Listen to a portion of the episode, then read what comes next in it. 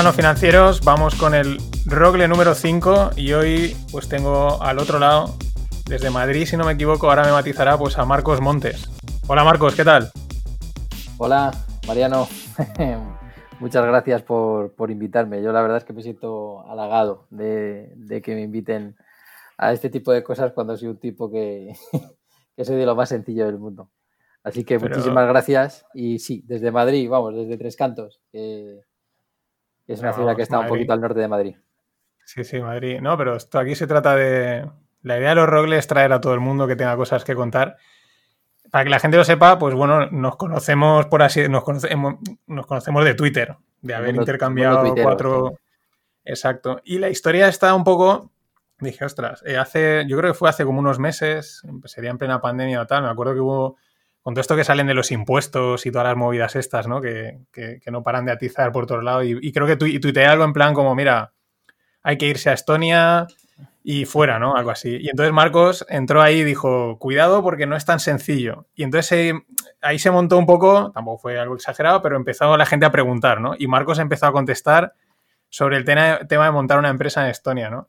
Claro. Y de ahí es de donde dije, Buah, pues esto, porque además quedó en aquel hilo, no me acuerdo ahora quién fue, dijo, esto hay que hacerlo en un post, hay que compilarlo porque está muy bien. Y no sé si fue pues Marcus, Marcus Value, creo que fue. Sí, ah, exacto, fue Marcus, eh, Marcus Value, exacto.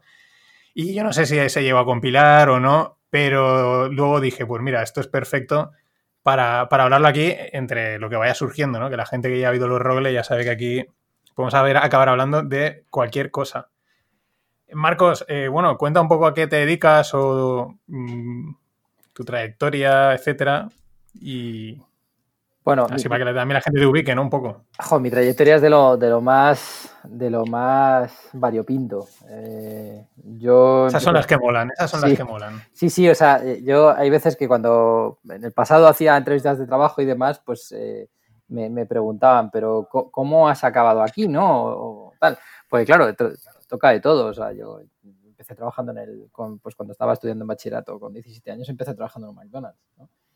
Eh, mi madre me dijo, vagos en casa no. no, le, era suficiente con que estudiase, entonces me dijo a, trabajar al McDonald's los fines de semana con 17 años, que no por legislación no podía salir más tarde de las 10 de la noche. Eh, y, bueno, pues trabajaba, empecé trabajando así, pero bueno, yo la, verdad es que mi formación es de, yo estudié Derecho y luego un máster de Value Investing y Teoría del Ciclo en, la Escuela de Negocios en Mayau. Em, pero he pasado por, trabajos durante mi vida, pues he trabajado en, el combustible de aviación eh, siete años en una empresa que antiguamente cotizaba en el MAF, que se llama CLH, que es la antigua CAMSA, cuando se, cuando se privatizó. Eh, he pasado por trabajar en, en bolsa, en un prop trader, he trabajado eh, llevando el negocio de, Portugal en una empresa de, alimentación, concretamente de, marisco. Eh, y, ahora básicamente me dedico a llevar el negocio de Portugal y las grandes cuentas de España aquí en una empresa de medios de pago que forma parte de una multinacional que se llama Euronet y nuestra empresa se llama ePay. Y, y yo lo que hago pues básicamente es eh, desarrollar el negocio y mantenerlo, que, en Portugal pues afortunadamente nos va, nos va bastante bien. Porque me dijiste que, te dedicabas... de todo. No, no, pero claro, esto es lo que... O sea, el, otro día justo en el podcast que hago los findes, hace como un par, me preguntaban un poco tema de carrera, ¿no? Y yo creo, bueno, yo siempre digo que cada uno haga lo que quiera, ¿no? Y se dedica a lo que quiera o a lo que pueda. Pero creo que hay que o sea, hay que intentar ser Forrest Gump en la vida, ¿no? En ese sentido de... Sí, o sea, es que al final, que oye, que si quieres estar toda tu vida en un puesto, pues perfecto, ¿no? Pero al final, ¿quién, no sé, quién tiene más recorrido, quién tiene más experiencia en eso? El que ha pasado por un montón de trabajos, al final adquieres un poco de cada lado, cada sector es distinto. Pues eso digo lo de Forrest Gump entre comillas, ¿no? Sí, sí, efectivamente. A ver, yo, yo hay, digamos que hay una especie de un antes y un después en, 2014 en, mi vida eh, desde el punto de vista laboral o profesional y es que eh, paso de trabajar en, un prop trader en, bolsa, eh, básicamente comprando y vendiendo todos los días, haciendo trading intradiario, que hace poco puse un hilo en, Twitter sobre esto, paso de, eso a, ser un comercial. Eh, y, yo lo digo muy orgulloso, yo, yo soy comercial, yo soy una persona que intenta que la empresa venda más para que al final entre más revenue la empresa y la empresa gane más, más dinero y yo gane más dinero, que, también egoístamente, mirando mi ombligo, yo también lo que quiero es ganar más dinero. entonces hay un antes y un después porque básicamente mi mujer me dice, pero tío, tú, tú eres buen comercial, lo que pasa es que no lo sabes. Eh, inténtalo. Y entonces paso de trabajar en, de trabajar en bolsa a trabajar en banca privada. Había una empresa que, se dedicaba a básicamente a captar clientes, eh, que desafortunadamente quebró en, una empresa belga que se llamaba Optima. Y, y ahí lo que hacía era captar clientes. Eh, pero hacía. Ellos, ellos, me lo describieron, eh, con, perdón, me lo describieron como un trabajo de puto comercial. Yo todos los días, o sea, era así. Yo todos los días veía eh, en torno a 5, 6, 7 personas a las cuales tenía que, en media hora, 20 minutos, tenía que intentar llevarles a, nuestra oficina que está en Paseo de la Castellana otras dos horas para intentar convencerle de que necesitaba un plan eh, para mejorar su vida desde el punto de vista financiero, fiscal, eh, patrimonial, etcétera, ¿no? Eh, entonces, a ver, es harto complicado también esto, ¿no? Porque como bien hemos hablado muchas veces en la, comunidad tuitera, la incultura financiera en España es algo que está a la orden del día. entonces, intentar convencerle a alguien de que necesita invertir y necesita tomar acciones para que su vida dentro de 20 años, dentro de 30 años sea mejor, es muy complicado porque tú, tú te levantas mañana y si no has invertido o, te pongo otro caso todavía más macabro, que es que no hayas hecho un testamento, no te pasa nada. O sea, es decir, tú te levantas al día siguiente y, sigues viviendo. Te vas al trabajo, vas a la compra o, ves a tus padres, etcétera, etcétera. Eh, pandemias aparte, ¿no? Pero eh, tu, tu, vida no cambia, ¿no? Eh, entonces, convencer a alguien de que tiene que hacer, de que tiene que tomar ese tipo de acciones eh, mm, sin, verlo a corto plazo, tal y como estamos programados, que somos cortoplacistas, pues es muy complicado. Era muy complicado coger y, decirle que una persona necesitaba eso y sobre todo que tuviera que pagar, ¿no? Pues sobre todo porque tenían, pues te decían, pues mi cuñado me lo hace, mi, mm. el del banco me lo hace y tal, y te encontrabas con patrimonios que estaban, pues, eh, muy mal gestionados y eran patrimonios abultados y decías, pues si lo único que necesitas aquí es tener un poco de orden, ¿no? Eh, y entonces, pues costaba, costaba, costaba mucho. Y para mí aquello, que, duró un año, eh, fue, fue un máster en ventas. O sea, fue un máster en ventas. Yo me encontraba todos los días con situaciones de, de gente que a lo mejor te decía, que no te necesito y te empezaban a hablar de política y demás. Y, entonces tú intentabas reconducir la, conversación otra vez a, sí, sí, vale, pero mira, yo lo que te quiero vender es esto, ¿vale? Eh, entonces, por un lado no lo necesitaban, pero sí lo necesitaban. Quiero decir, lo que había que hacer, básicamente lo que se dice eh, comercialmente hablando es que tienes que generar la necesidad.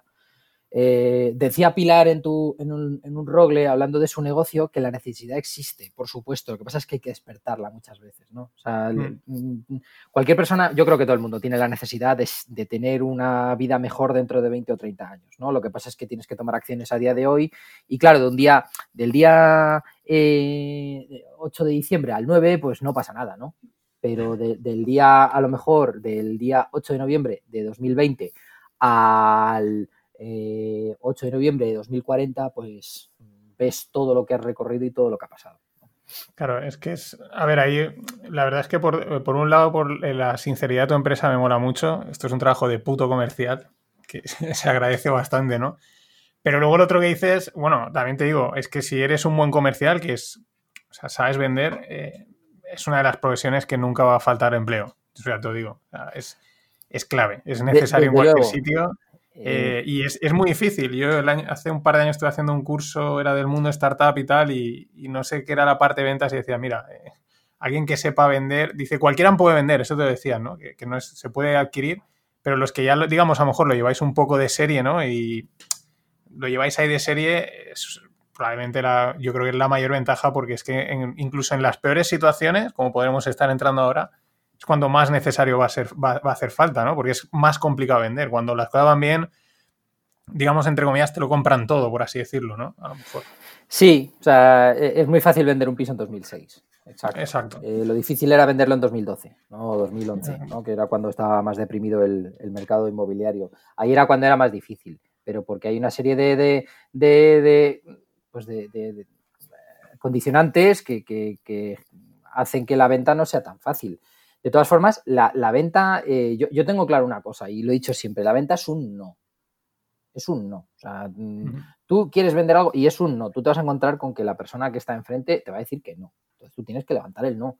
Ahora, de estos que entran de carril y, yo qué sé, eh, ahora que estoy básicamente eh, en el terreno de medios de pago e intentando captar retail en, y, demás, pues eh, yo, de primeras eh, no me encuentro un no, porque mi producto digamos que es demandado, el producto que nosotros, que, nosotros tenemos, pero, pero no es tan sencillo, es decir, no es de un día para otro, sí, sí, venga, ya está, y muevo todos los recursos de mi empresa porque justo te necesito.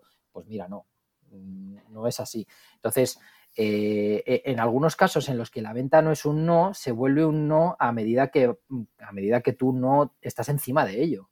Es decir, si, no das un seguimiento continuo a, tus clientes, al final mm, lo que ocurre es que o se olvidan o, dejan de verlo tan interesante. O sea, es, muy raro que un cliente te presione para decir, pues venga, que lo necesito y demás. O sea, que, sí, que lo que me has presentado me parece genial. O sea, no un cliente de estos que te llama ex y te dice, oye, que he visto tu empresa y que me parece muy interesante que, necesito tus servicios. No, o sea, te digo, alguien que tú has buscado proactivamente y que, y que estás ahí buscándole y demás, esa persona, mm, si, si, tú no la sigues, si tú no le das un seguimiento, o sea, es posible que no, que no, eh, que se pierda. O sea, y eso pasa, por ejemplo, en el sector de la automoción mucho. O sea, eh, y esto, como, como dijiste un día, pues como aquí no somos políticamente correctos, yo mi opinión del sector de la automoción es que eh, son gente que despacha, pero no son gente que, venda, son gente que está ahí y que no busca al cliente. Ahora parece que están moviendo un poco más el culo de la silla y, porque los, los, concesionarios están diciendo, oye, que es que tenemos que vender, o sea, hay que buscar al cliente debajo de las piedras. Eh, y ahí es donde se va a ver la habilidad comercial de cada uno de los comerciales que están ahí dentro. Pero tú cuando vas, al cuando vas a un concesionario vas porque tienes una necesidad creada, porque ya, o sea, ya quieres un coche. Y además, o sea, tú no vas al concesionario de Ferrari, vas al de Volkswagen o vas al de Renault en función del coche que más te gusta y, que tampoco más, más te puedes permitir, ¿no? Y tampoco el concesionario es como otro tipo de tiendas en las que entras a ver. No, claro, o sea, sí, tú, vas, a Zara a pasar el día, efectivamente, puedes ir a Zara a pasar el día, o sea, y, y, esto que se me entienda bien, claro, pero tú no vas a un concesionario a pasar el día. pues por la calle pasa y dices, voy a entrar a ver esto, pero no entras, por aparte tampoco están diseñados así, ¿no? O sea, es, decir, puerta cerrada, tal, no, no, invita a que vaya a dar una vuelta a ver este coche qué tal es. Si vas es porque, eso, lo que tú dices, eh, igual no ya, pero te lo estás empezando a plantear, ¿no? Sí, exacto. Y a mí me ha pasado que mm, he ido a buscar un coche a un concesionario y no me han vuelto a llamar déjame tus datos de contacto, dame una ficha, venga, tal, tal. Yo te doy los datos, este es mi nombre, mi teléfono, mi email. No he vuelto a saber nada de, esa persona. Y entonces llegas y dices, pero eh, ¿tú de verdad querías vender el coche este? O sea, querías vender un, no sé, me lo invento, un Toyota Yaris, ¿querías, querías venderlo? Pues si no me has llamado. Que si no me llamas tú y voy al concesionario de al lado y le digo, no lo siento, tengo una oferta mejor y me la mejora, pues a lo mejor me quedo con ese, pero si tú no me llamas, pues no voy a saber nunca más de ti.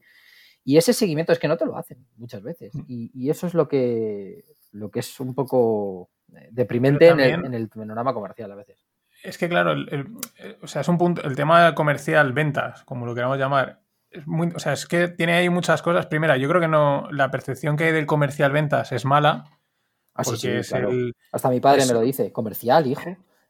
Sí, o pues sea, pero porque Eh, es mala porque muchas veces, o sea, primera, porque es como un sector o un, eso de trabajo en el que, bueno, a priori no hace falta formación, ¿no? O sea, es como mucha gente se mete, oye, no tengo trabajo tal, pues me meto comercial de lo que sea, ¿no? Porque, bueno, pues si vendes.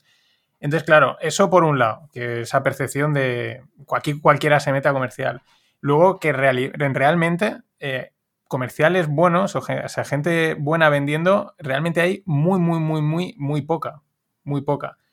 Y luego que muchas veces eh, se percibe el, tema de las ventas, y esto es el tema, es lo complicado, yo creo, venir con el cuchillo, cómprame, cómprame, eh, cómprame, cómprame, ¿no? Y, el machaque, Y claro, también genera un rechazo del, que está, del, posible cliente. Pero claro, ahí es donde yo veo el tema siempre entre cuál es el punto entre apretar mucho o ir, digamos, a vender y, y no ir tan exagerado, ¿no? Porque claro, si lo que tú dices, si vas más de, bueno, venga, a ver, ¿qué te puedo ayudar tal? Pues a lo mejor han pasado, has pasado por un montón de gente y no has cerrado ninguna venta. Hay un punto medio, ¿no? Entre apretar y no apretar, por así decirlo. Sí, e, es que depende, depende de la venta, depende mucho de la venta. Yo, yo sé que, por ejemplo, en, el sector en el que estoy ahora mismo, eh, si yo intento captar, eh, me lo invento, una cuenta de un retail, mm, cualquiera, Carrefour, FNAC, Mediamar, cualquiera, intentas captar esa cuenta y quieres eh, matarle de un día para otro, es decir, que me tienes que firmar mañana, lo siento mucho, pero eso no ocurre. Eh, o sea, es, muy complicado. Eso es muy complicado porque generalmente la persona con la que hablas no es la que toma la decisión, sino que tiene que tomar la decisión uno que está por encima y ese día no puede porque al otro y demás, y oye, pero vuélveselo a explicar a él, etcétera, etcétera, ¿no? Sin embargo, hay otras ventas. Yo la que, la que, la que tuve en banca privada, eh, esa experiencia que tuve de un año era al cliente tienes que matarle en la, en la, en la oficina. O sea, tú le captabas y se practicaba lo que se llama el embudo de venta, le, le presentabas las cosas de una manera muy bonita para, él, le hacías, le hacías preguntas que eran consultivas de te parece interesante y demás, y entonces te respondía que sí y demás, y cuando ya te respondía que sí a todo, llegabas y decías, pues, pues ves, me has dicho que sí a esto y tal, pues lo necesitas, joder, eh, vamos adelante. Y había gente pues que se echaba para atrás, que el precio, que tal, pues tienes que ir eh, rebatiendo todas las objeciones, pero la, idea ahí era eh, firmar un contrato de 3, 4, 5, 6 mil euros en ese momento pero en ese momento. O sea, si el cliente se iba por la, por la puerta de la oficina sin firmar, eh, era muy complicado que, le volvieras a conseguir. O sea, ya mm, de cada 10 que se iban, te firmaba uno. Eh, y, al final, yo, al cabo del mes, pues de los, de las, pues eso, de las eh, seis visitas que tenía o por ahí, pues veía unas 100 personas, una cosa así, al, cabo del mes, porque tú, tú, vas a hacer las visitas, pero la gente, luego la gente no está pesar de que te han dicho que vayas a tal día a tal hora, que has quedado con esa persona a tal hora, luego no está, o yo no me acuerdo, o no te interesa y tal. Entonces, de las 100 personas que habías al, mes, conseguías llevar a 10 a tu oficina que les considera que, les interesara, y de esos, de esos 10, pues te firmaban 3 o 4 al final. Eh, lo que pasa es que esos 3 o 4 eran suficientes al, final porque metías un patrimonio abultado. Pero esa venta esa venta era la de la de la, venta hunter que se llama, la del cazador, ¿no? No la del farmer, la que va eh, poniendo la semillita y tal. O sea, e, esa era una venta que se tenía que hacer en ese momento y, matarla ahí. Hay otros sectores que son más, pues como en el que estoy, que es más farmer, que, tú simplemente vas, pues eso, generando la relación, eh, presentando la, eh, tu solución, hablando con la parte técnica, luego hablando con la parte del, de los abogados, hablando con la parte financiera, etcétera, etcétera. Y cuando ya lo tienes todo, todo encuadrado, entonces ya puedes firmar y a lo mejor pues este proceso te dura seis meses, un año, en otros casos dura dos años porque no pillas el momento y demás. Pues, pues eh, depende, depende del producto siempre, de, lo que vayas a vender. Claro, sí, sí, no, sí, es que es un, es un mundo, que decir, yo creo que es una, es una de las facetas que en la medida de lo posible todo el mundo debería desarrollar, pero al final te tienes que vender de una manera u otra. Tanto si eres como en tu caso que trabajas directamente de la venta, como si estás trabajando en cualquier empresa. Al final tenemos que saber vendernos, que una de las cosas que yo creo que en general en España no sabemos vendernos. siempre podemos entrar en el tema de la gastronomía, ¿no? Pero los franceses con cuatro mierdas ya se venden en todo el mundo. Sí, yo, aquí... he comido cosas horribles en Francia. De no saber lo que es, digo, tráeme esto y me lo traen y digo, pero qué asco favor. Trae unos huevos fritos con patatas o algo que es mucho más sencillo. Pero la gastronomía francesa está en todo el mundo y, o por ejemplo, los americanos. A mí los americanos me mola mucho oírles hablar porque lo tienen ya metido en el, en el lenguaje, ¿no? El, no digo venta, sino esa forma de, no sé, de un poco venderse, ¿no? De, grit, cool, tal. Y aquí siempre somos, todos una mierda, tal. Esto no, somos como muy, y lo llevamos ya como muy en, el eso, ¿no? En, la genética, el, no vendernos, pues yo creo que es un tema que yo creo que no se aborda en general bien. Yo es que tuve suerte en el curso este, además eh, lo tengo pendiente para traer, que es uno de aquí de Valencia, se llama Manuel Martínez, que es un, vamos, un mega crack del tema este de ventas. Y lo primero que nos dijo es, dice, olvidaros de todo. Porque claro, ibas ahí con el, guau, lo que estaba contando, ¿no? El modelo este de vender a saco, vender, vender, y el tío dice, y el tío dijo así, dice, la clave de la venta es la no venta. Ya te dejaba así y empezó ya ahí, claro, era una parte de coaching, explicaba muy bien eso, ¿no? Lo de buscar la necesidad, pero es, es, que es esa mezcla complicada en la que no parezca que le quieres vender, pero tú realmente al final tienes que vender y lo que decías, ¿no? Y, firmar. Exacto, exactamente. Es, justo así. Eh, eh, y, al hilo de lo que has dicho, que me parece muy interesante, eh, es que no sabemos vendernos, que parece que lo nuestro es lo peor y demás. no, sé, no me acuerdo quién fue que dijo la. No sé si fue Bismarck, me suena que fue Bismarck, pero no, no estoy convencido porque fíjate qué aleatorio. no, sé si fue Bismarck o Hemingway quien dijo que España era el, país que, lleva intentando destruirse siglos, pero que nunca lo consigue, ¿no? Eh, pues yo no sé si fue ese o Napoleón. Bueno, pues uno de los tres. pero la, sí, la, frase sí que es igual es. imagínate que fue Benjamin Franklin.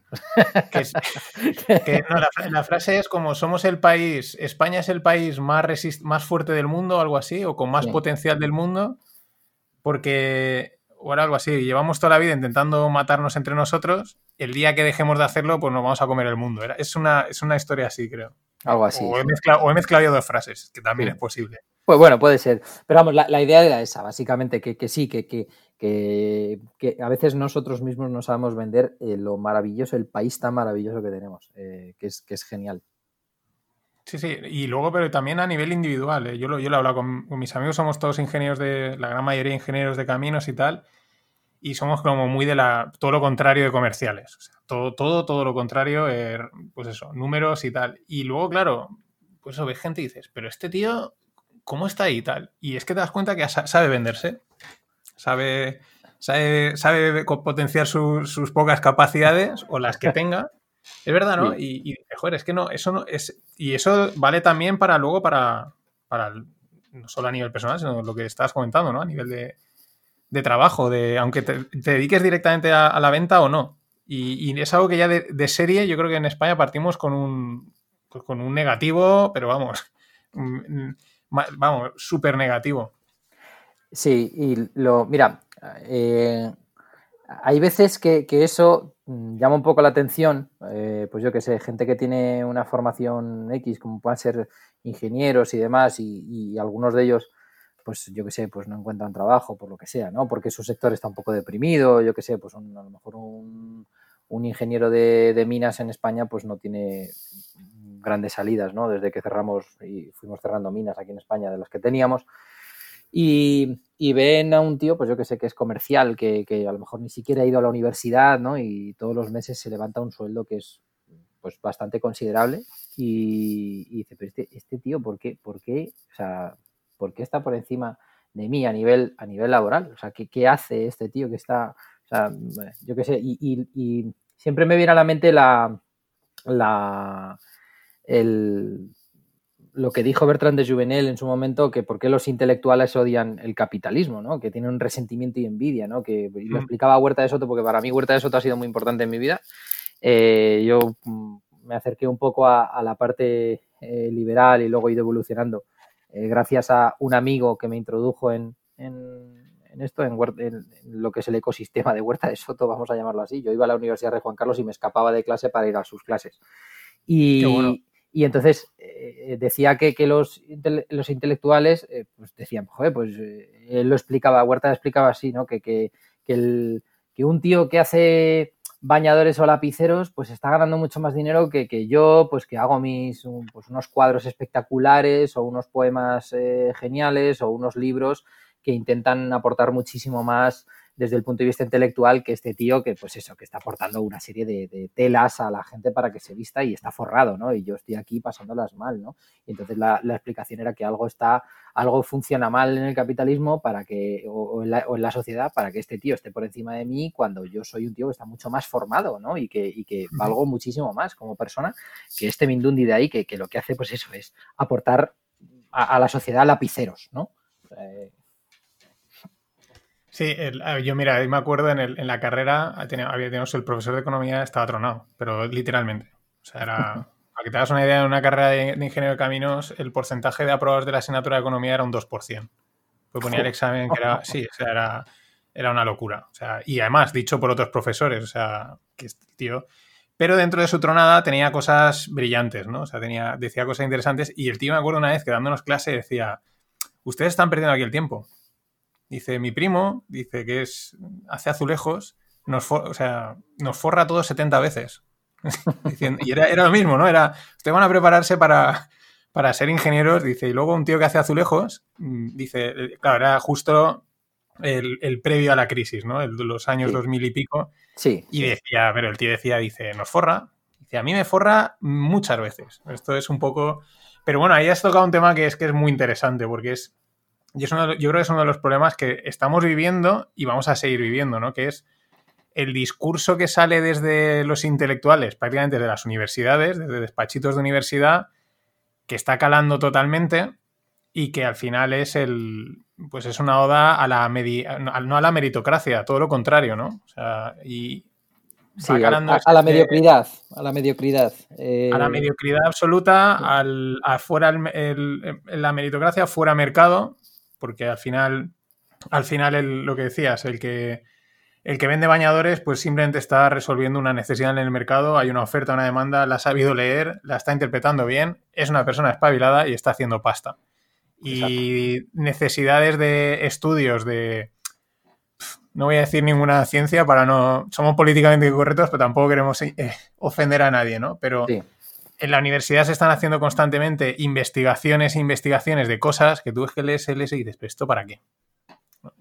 sí. ¿Y para qué? Eh, es, que y, pero, pero cala, ¿no? O sea, ese discurso, de hecho, eso en Estados Unidos lo, están viendo, o por lo menos lo ven más claro y lo comentan, ¿no? Es un poco la sociedad un poco más libre. Sí. De cómo, eh, el, pues lo que estamos viendo, ¿no? El, que si la igualdad de género, el no sé qué, el no sé, el Black Lives Matter, el todos tenemos que ser lo mismo, y al final es mm, no importa lo, lo, que realmente hayas hecho, sino, ah, ¿de qué grupo eres? Vale, pues toma, para arriba, ¿no? Eh, sí, eh, yo, quizá yo me equivoco porque como te dije, pues a ver, yo me siento halagado de que me, de que me invitéis a, este tipo de cosas, de que me invites Mariano a este, pero yo soy una persona que me siento muy pequeñita muchas veces porque es que yo veo la, cantidad de conocimiento que tiene mucha gente eh, alrededor y digo, joder, es que yo no sé nada. Eh, pero sí, sí es cierto que mi teoría en ese sentido es que eh, tendemos a, gastar la mínima energía, ¿no? O sea, tendemos al punto de reposo. Nuestro, nuestro cerebro intenta eh, trabajar lo menos posible, ¿no? Entonces, si alguien te dice, pues, que, el, Black Lives Matter es, es, un movimiento que está justo motivado porque porque mataron este, a este chico y que esto es lo que ocurre en Estados Unidos y, demás, y, dices, pues, pues vale, pues me lo creo. Y entonces, pues hay que salir a la calle a no sé qué. Y entonces, pues, sales a la calle a, ponerte con unas pancartas y a decir, mira, yo no tengo armas aquí, aquí estoy y tal.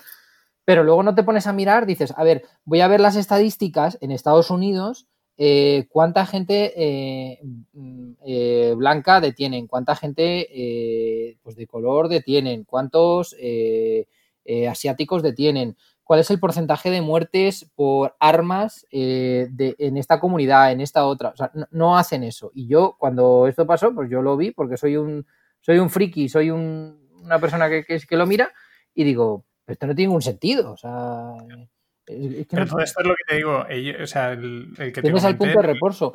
Y, a, mí, por ejemplo, en mi vida, una cosa que. Ha, habido cosas que me han marcado mucho eh, y, yo, porque, bueno, pues eh, no, sé cuántos años tienes, Mariano, pero vamos, yo estoy cerca de los 35 y. Bueno. yo tengo 36. Pues, pues, pues, ahí, estamos ahí. Bueno, eh, entonces, mm, a, mí como a ti, no sé, a mí me marcó mucho la época de España de los 90, de, que, en la que vivimos el terrorismo, ¿no? Mm. Y, porque mi padre, mi padre era taxista eh, por aquel entonces y más tarde también lo fue mi madre. Entonces mi padre mm. pasaba por al lado de República Dominicana cuando estalla la bomba, ¿no? Entonces dices, joder, ¿no? Esto es complicado. O cuando o, el conductor de la MT, no, creo que fue un conductor de la MT que mataron una vez que, por una bomba que pusieron en un coche y tal. Entonces esto te marca, ¿no? Y luego eh, pasa eh, que, tenemos el peor atentado de la, historia de nuestro país, que es el 11M, y, la gente no investiga absolutamente nada. Compran una especie de teoría de, de que ha sido el terrorismo islámico, pero luego no te saben decir, pues mira, no hubo ni una sola autopsia. Eh, la cangú que se encuentran en Alcalá estaba vacía, pero luego cuando llega a Canillas está llena de evidencias. Eh, el, explosivo que utilizan es este, pero luego resulta que dice la fiscal Olga, ¿cómo se llamaba? Olga, Olga Sánchez, creo que era. Esto es lo que explotó fue gomado seco y punto, ¿no? Y dame un poco de esto. O sea, eh, y, solo hay un solo hay un implicado y dicen que, murieron siete personas en Leganés, pero luego no se encuentra, luego no hay autopsias y, todo esto la gente no lo investiga y, y compran una teoría de que no fue fue terrorismo islamista, ¿vale? Pero demuéstralo, si yo no te digo que no, pero demuéstralo, joder, si no, no, no me compres el, no me compres el discurso de láser, sino simplemente lo que hago, lo que te digo es demuéstramelo. No, o sea, convénceme de que tienes razón. Si me convences de que tienes razón y me lo demuestras, pues adelante. Pero tú te lees el sumario y te lees todas las pruebas del 11M y dices, ¿pero dónde, dónde, dónde está aquí? O sea, has, condenado a un tío. A un tío, llamado Zougam. O sea, solo has condenado a un tío. En, en 191 muertes y has condenado a un tío. ¿En serio? ¿Una persona? No, fueron otros siete de Leganés. Joder, pues vamos, vamos a lo de Leganés. Joder, pues explota, una, se inmolan, eh, dicen que mandan una carta, que, no, se inmolan en los trenes, pero se inmolan en el, piso. Eh, los cuerpos aparecen sin manos para, poder, para no poder identificarlos por huellas dactilares. No hay ni una sola autopsia eh, de, los cuerpos.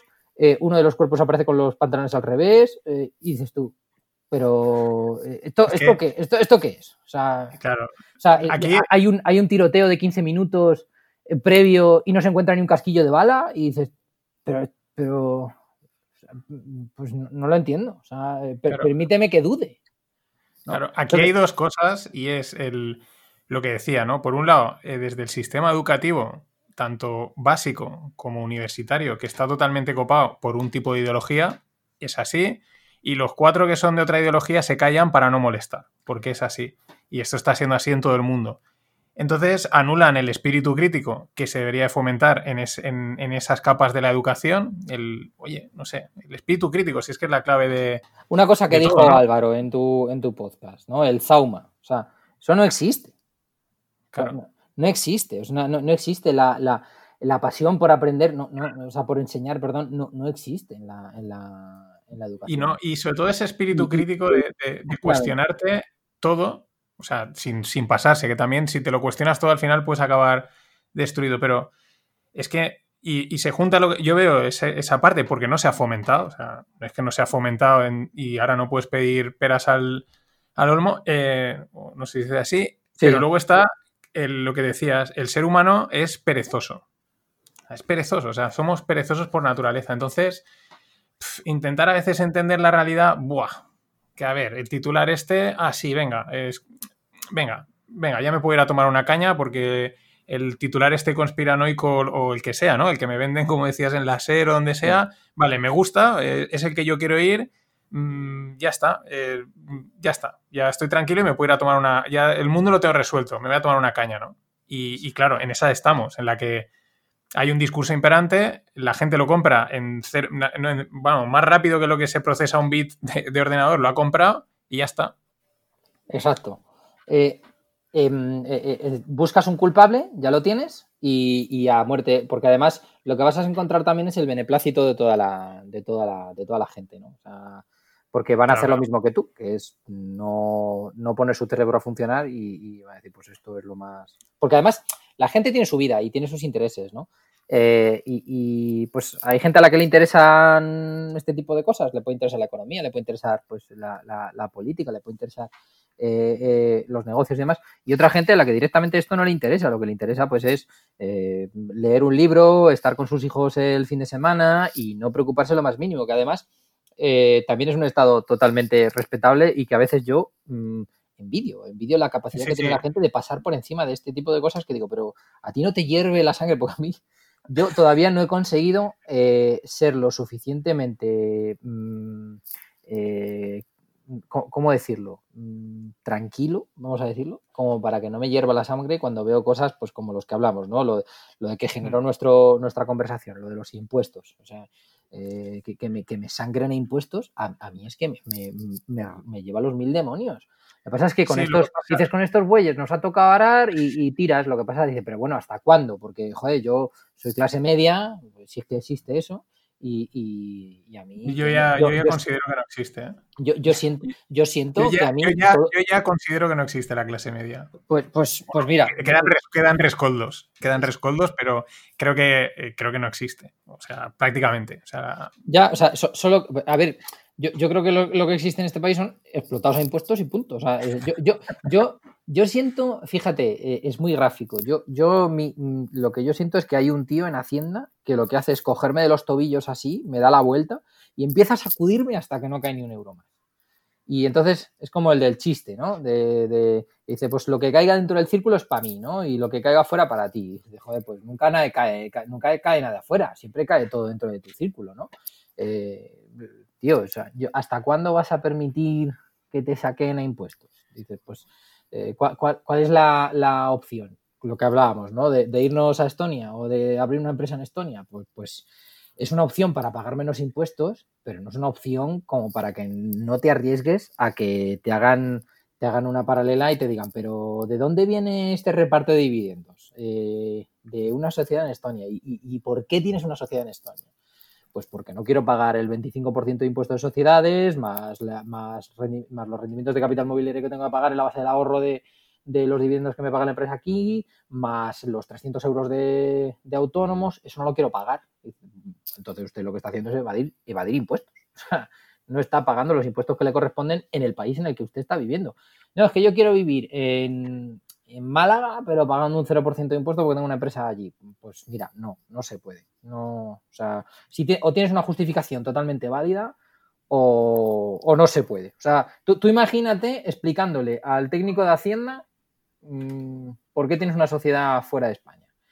Y cuanto más te lo creas tú y más creíble sea tu explicación, mejor. Pero cuanto más rara suene, peor. Porque directamente va a decir, mira, hay un momento en el que como la como la, voz aguda desconecta su cerebro y ya no, te escucha más. Eh, dice, mm, lo siento mucho, estás evadiendo impuestos. Eh, tal. Y si tienes alguna, alguna reclamación, pues mira, tienes ahí el, Tribunal Económico Administrativo eh, Regional y si no el Central y si no te vas a la audiencia y si no al Supremo.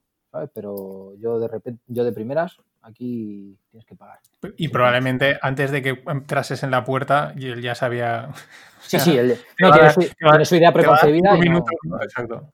de hecho, lo que se comenta últimamente, yo, yo de fiscalidad, la verdad, como no me gustan los impuestos, tampoco es algo que me fascine, pero al final te enteras, ¿no? O sea, que.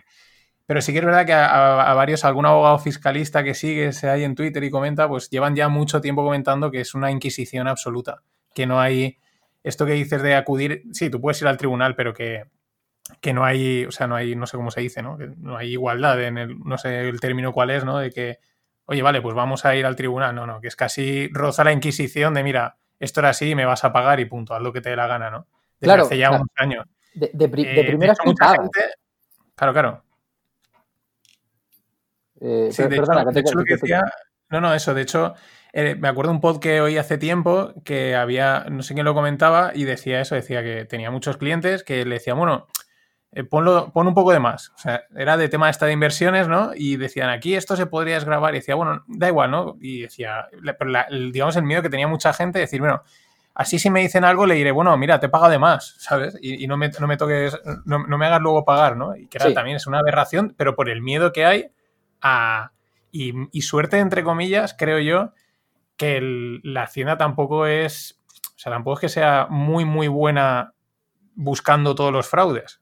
Sea, no, porque es un sistema público y las cosas van como van, pero si fuese, si tuviese un sistema, digamos, electrónico súper afinado, estaríamos temblando, vamos, el, 99% de los españoles, estoy convencido.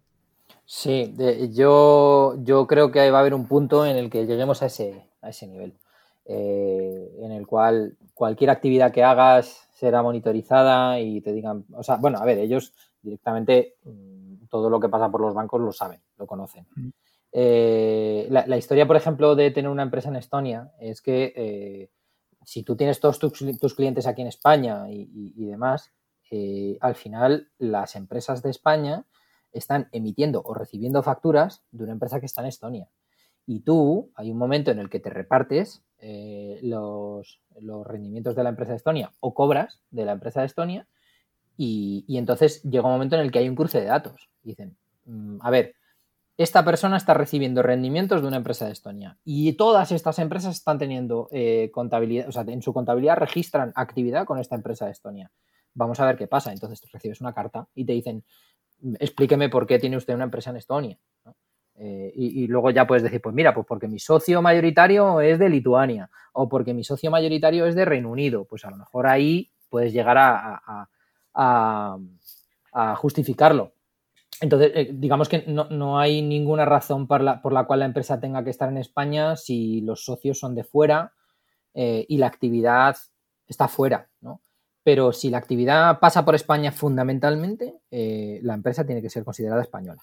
Eh, y, esto es un problema, eh, pero, pero es así. Eh, el, sistema que tenemos aquí en España es así y tienes que pasar por el aro. Y, si no te gusta, lo único que te queda es emigrar, o sea, es largarte y, montar esto en un país en el que no te vayan a no te vayan a estar mirando todo el rato. Pero claro, esos países mm, es que son, son pocos, o sea, es que, Andorra, eh, la zona franca de Madeira, te vas a ir a vivir a Madeira, o es tan, complicado.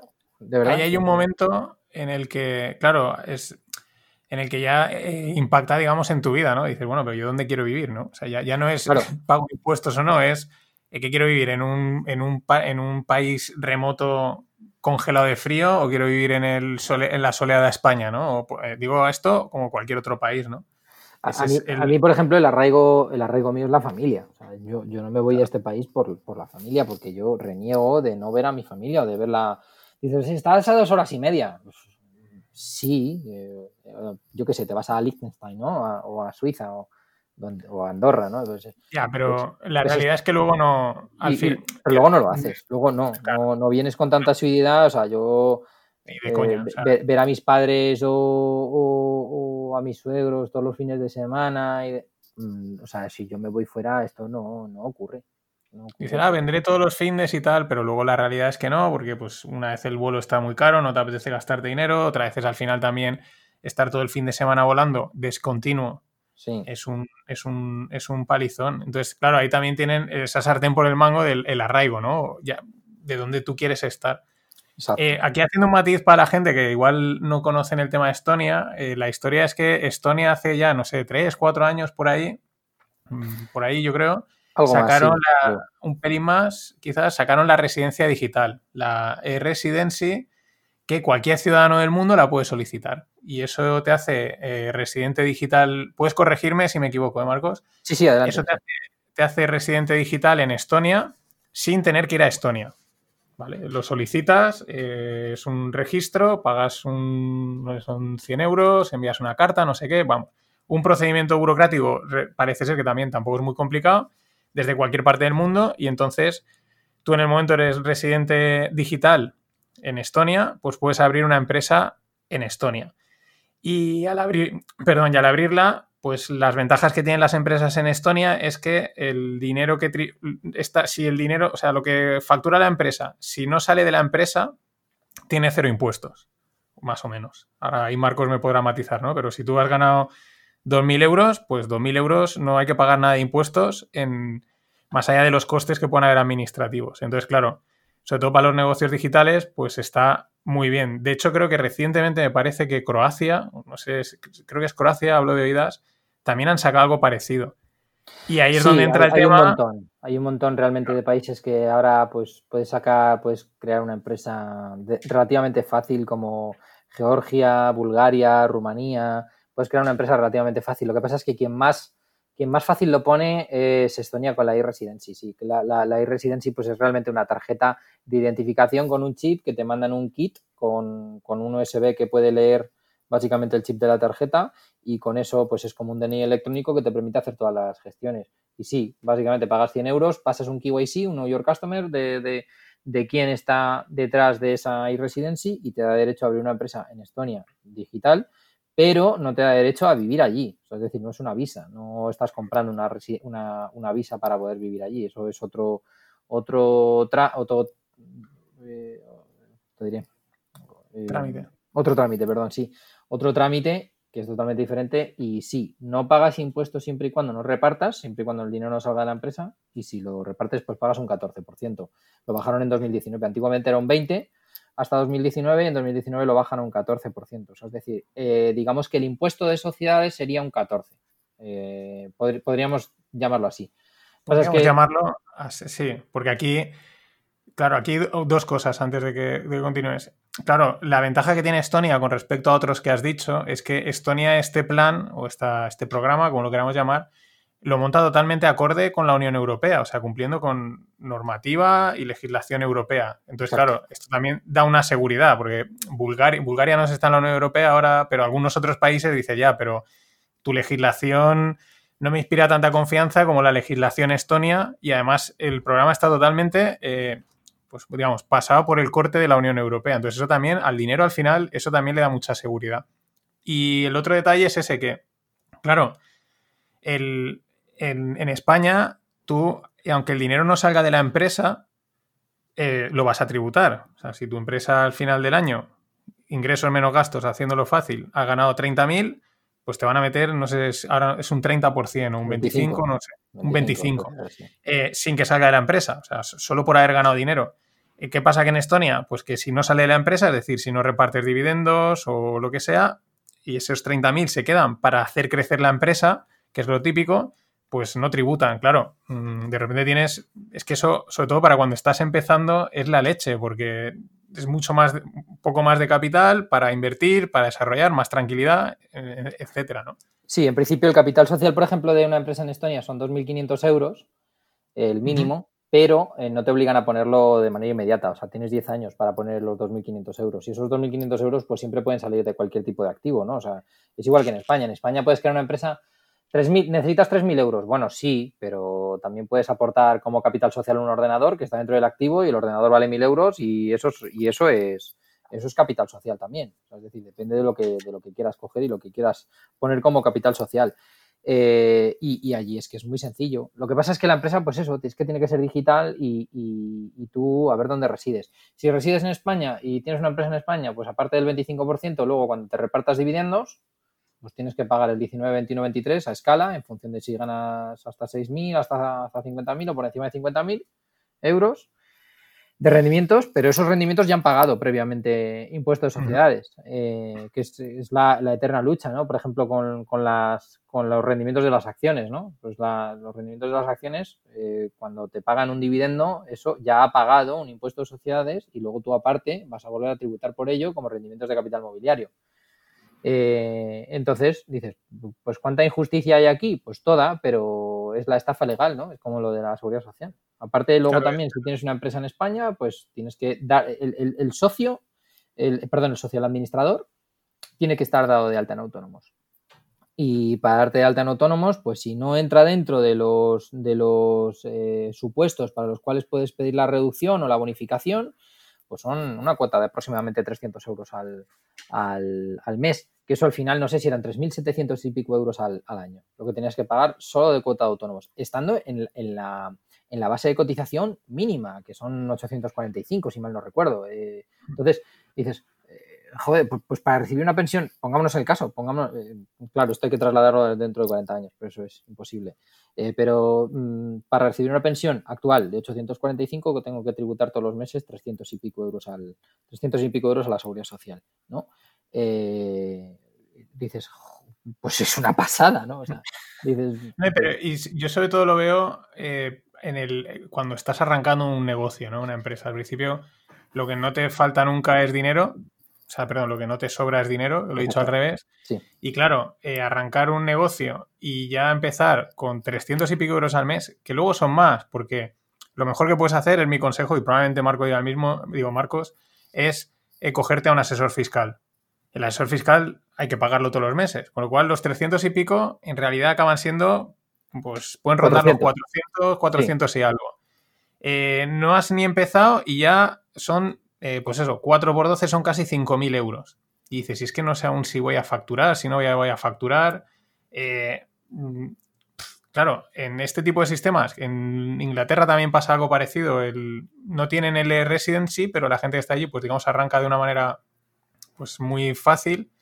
Claro, sí, no sé si eran sobre todo 24 para- o 48 horas y pagando un registro de 50 libras o algo así. ¿no? Era-. Sí, yo tengo un ami- tengo- además yo tengo varios amigos que en su momento eh, se crearon allí la empresa porque iban a ser como lo que sería aquí el autónomo, como contractors, Sí. y la empresa, y ya no son de eso desde hace años, pero yo creo que la empresa sigue abierta, pero porque al final tener eso no les cuesta dinero y en su momento tampoco costaba mucho, pero eso ayuda mucho a que la gente arranque, sobre todo al principio. Luego, claro, yo también entiendo que a veces la gente dice, ah, es que es que esta gente ya gana dinero. Bueno, es que tampoco digo que ahora cuando estés ganando dinero te tengan que meter el rejón, ¿no? Pero la clave es empezar y si ya empiezas con, una, con un impuesto de 5.000 euros al año, cuando no sabes ni lo que en realidad cuánto vas a facturar, cuánto... Es que no lo sabes.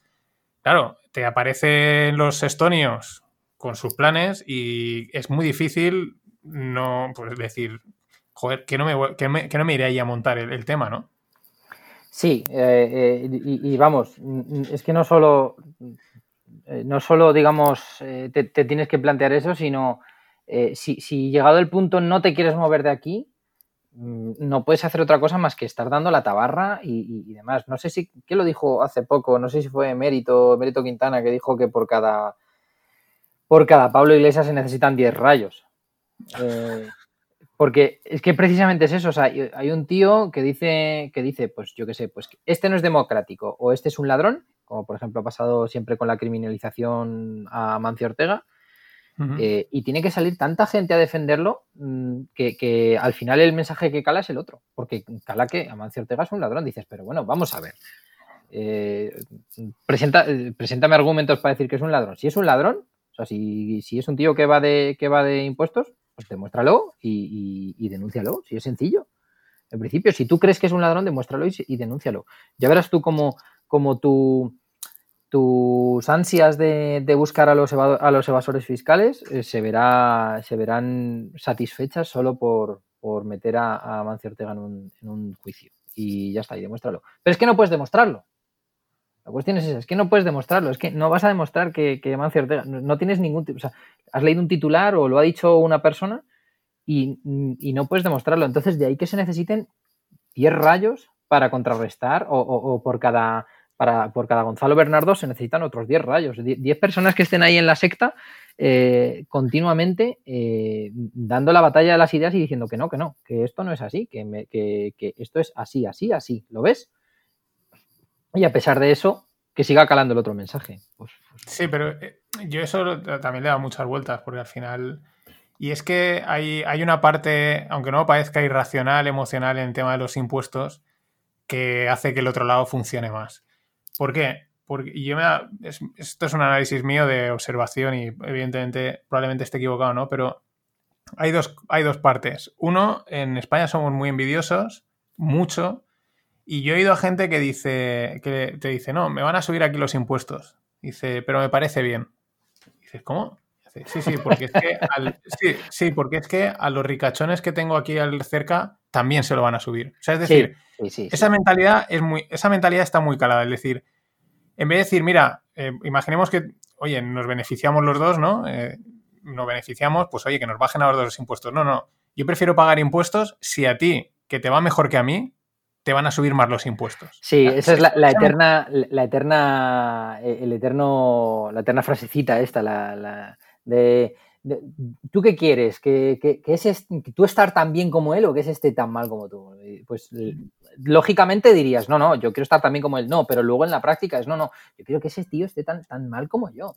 O sea, a mí, Yo- me, a mí me, saca, me saquean por todas partes. Si ese tío no, pues yo quiero que le saquen. Oye, que a ese tío también le están saqueando. Lo que pasa es que tú no lo ves, pero le A mí me vas, saqueando. a, ¿eh? exacto, ¿me vas a cortar una pierna? Vale, pero a él dos. Sí, pues te lo firmo. O sea, Venga, es así. adelante. Es- ese es el. Y luego hay otra, hay otro punto, porque claro, es, del, es que todas estas ideologías eh, pues se mueven muy bien en el mundo de, la de las emociones y en la parte no racional, y por eso funcionan tanto, ¿no? Pero la otra parte es que los impuestos, el- la narrativa que hay con los impuestos es que te hacen buena persona. Entonces, Sí, pero es solidaridad, es que es solidaridad a punta de pistola.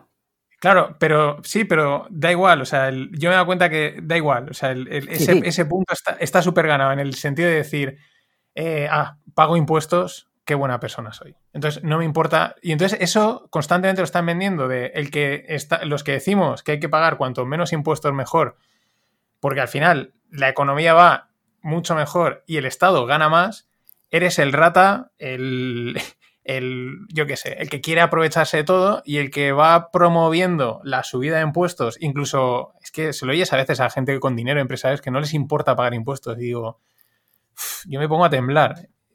Y, ese, es que el problema es que es, el, es un discurso, es el problema, yo creo que hay muchas veces con el tema rayo, eh, o, sea, seguidores en esa línea, que es un discurso muy racional, sí, sí, esto es, pero lo que realmente funciona es el discurso irracional. El discurso eh, emotivo, el, eso, no importa que te sablen a impuestos porque estás contribuyendo a que la sanidad eh, vaya peor todavía, porque es la realidad, ¿no? La, sanidad va peor, pero es, una batalla muy complicada por ese sentido.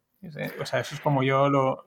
mi percepción, ¿no? me he planteado mucho, pero cómo la gente puede votar a gente que les van a quitar dinero. Es que es algo que dices, pero ¿cómo? y para mí ahí es donde está el, el clic. Es que hace poco Biden, o sea, Biden en un, en, una, en un, en un meeting lo decía directamente, dice, si me votáis os voy a subir los impuestos. Y yo, dije, no puede ser que este tío gane las elecciones. Y lo, ha dicho, lo ha dicho directamente, que nunca lo dice nadie. Realmente que te van a subir los impuestos así directamente no lo dicen, lo dicen de una forma sutil, ¿no? Con los eufemismos y tal. Pero el tío es que había un corte que decía, si me votáis os subo los impuestos. ¡Pum!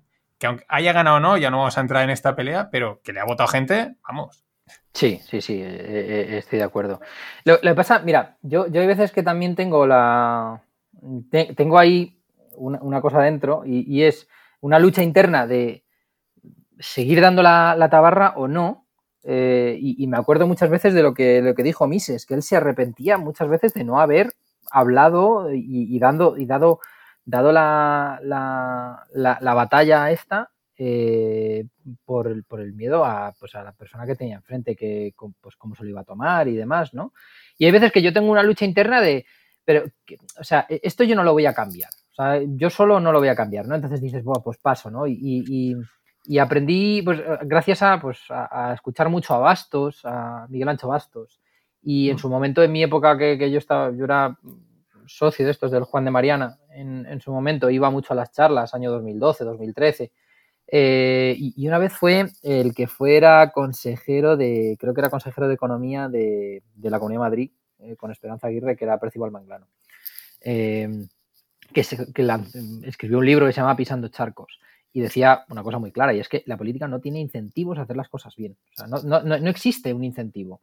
O sea, el, ¿Por qué la sanidad va mal? Pues porque no hay un incentivo. O sea, el que dirige la sanidad le da, le da exactamente igual que vaya bien. O sea, evidentemente tiene que ir bien, pero, pero le da un poco igual que vaya bien o que vaya mal porque él va a seguir teniendo durante cuatro años su, sueldo garantizado y luego a posteriori pues también, ¿no? Entonces, lo que busca básicamente durante esos cuatro años es el enriquecimiento personal y, y, la mejor de las situaciones para que después cuando esos cuatro años acaben él pueda seguir viviendo de, algo de esto, ¿no? Y pueda seguir enriqueciéndose. Entonces, si no tiene incentivos, o sea, es decir, si, no hay un incentivo a que esto funcione, eh, eh, Eh, yo estoy gastando saliva y tiempo ahora mismo en, intentar que esto cambie, o sea, porque a mí que el, que, que, pues el Estado gaste en sanidad o, gaste en educación o se lo gaste en estudios para ver cuánto me oprime el color rosa, no lo voy a decir yo con, dando la tabarra, o sea, lo vamos a decidir pues los, los 47 millones de personas que vivimos aquí y, los votantes, básicamente. Entonces, yo no, yo no, yo he podido cambiar, digamos, la percepción de, mucha gente que está a mi alrededor, pero, pero tengo mi acceso es un círculo muy pequeño y, además la gente también tiende a, escuchar lo que, lo que le interesa escuchar, ¿no? O sea, tú, tú a una persona que es, funcionario no le puedes hablar de que eh, él, no es un pagador neto de impuestos, sino que es un receptor.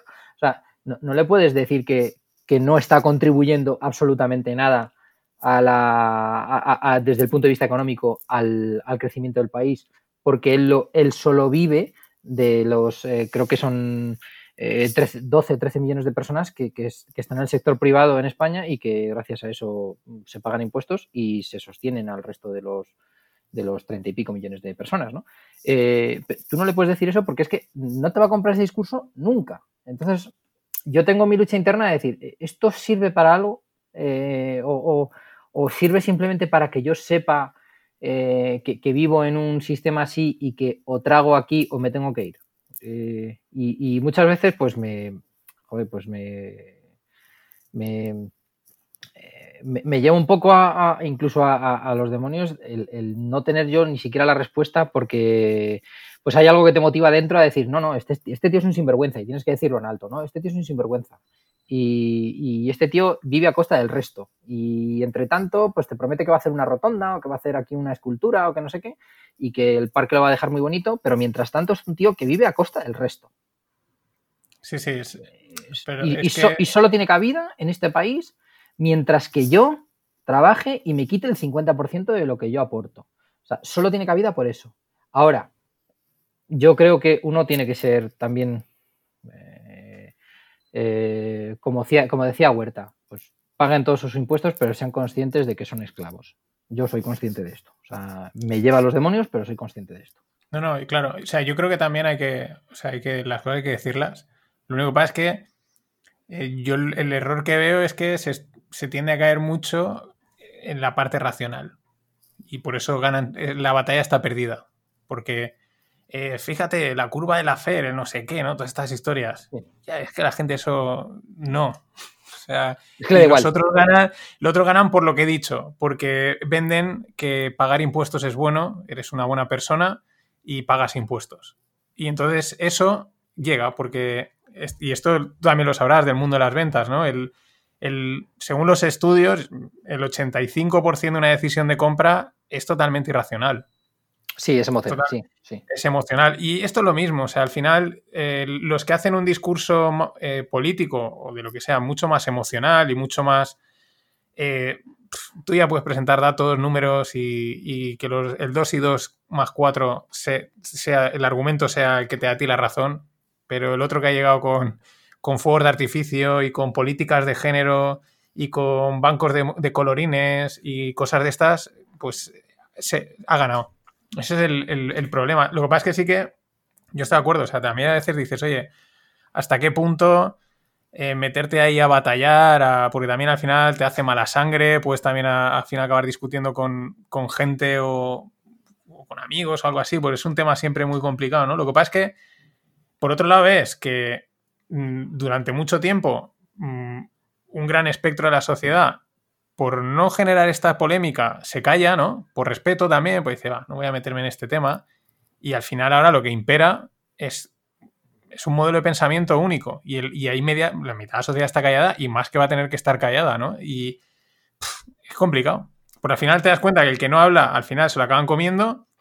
Y si hablas, pues puedes generar problemas porque pues, es que son temas muy complicados. O sea, son temas que que te pueden generar muchas enemistades, incluso dentro de la familia y cosas así. Yo conozco algún caso también dentro de la familia de personas que no se hablan porque en una comida salió un tema de estos de política y... Sí. Sí, eso, eso pasa, eso, eso pasa. Yo, eh, a, mí me ha pasado discutir con mi, con, mi familia y, familia política estas cosas, pero yo tengo por encima de todos, les quiero mucho y no voy a dejar que a mí me rompa una, una relación, una discusión de política bueno, pues mm. piensas así, pues de acuerdo, yo pienso que estás equivocado y, tengo mis argumentos para pensar que estás en, eh, intelectualmente equivocado, pero, pero no voy a dejar de quererte, es decir, no voy a dejar de comer contigo ni de, ni de, ni de pasármelo bien contigo.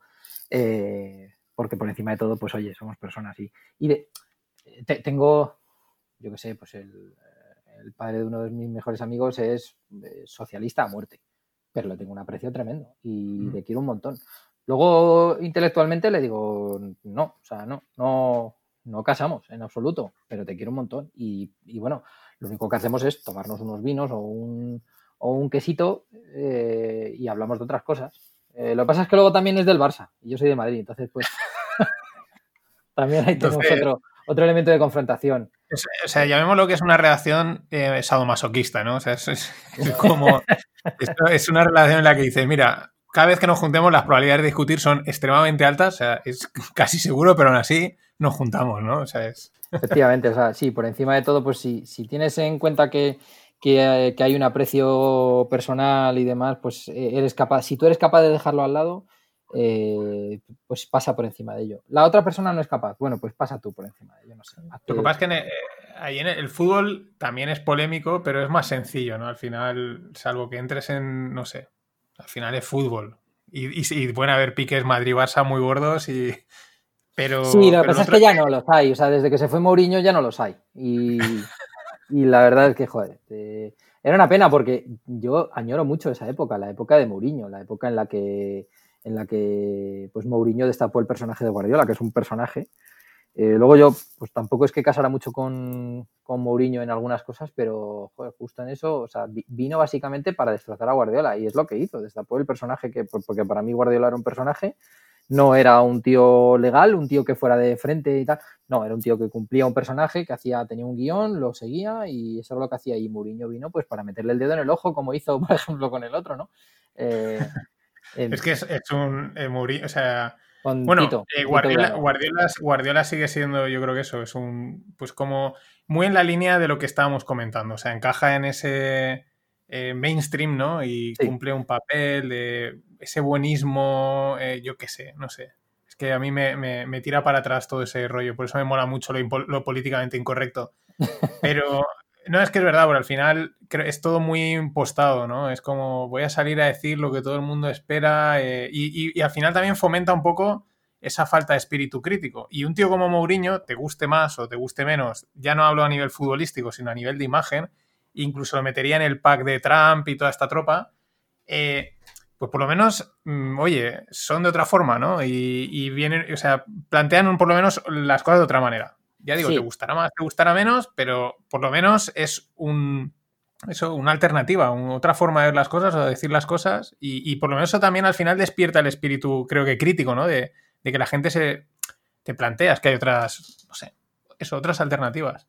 Sí, lo, que pasa es que aquí siempre me gusta incluso ir más, a, más en profundidad e, intentar dilucidar lo que, lo que es eh, un pensamiento mm, eh, auténtico de, un contrarian, porque a mí ser contrarian por ser contrarian, pues como que me echa para atrás. Eh, otra cosa es gente que es contrarian y que directamente te demuestra por qué es contrarian. Es decir, yo soy contrarian con esto por esto, ¿no?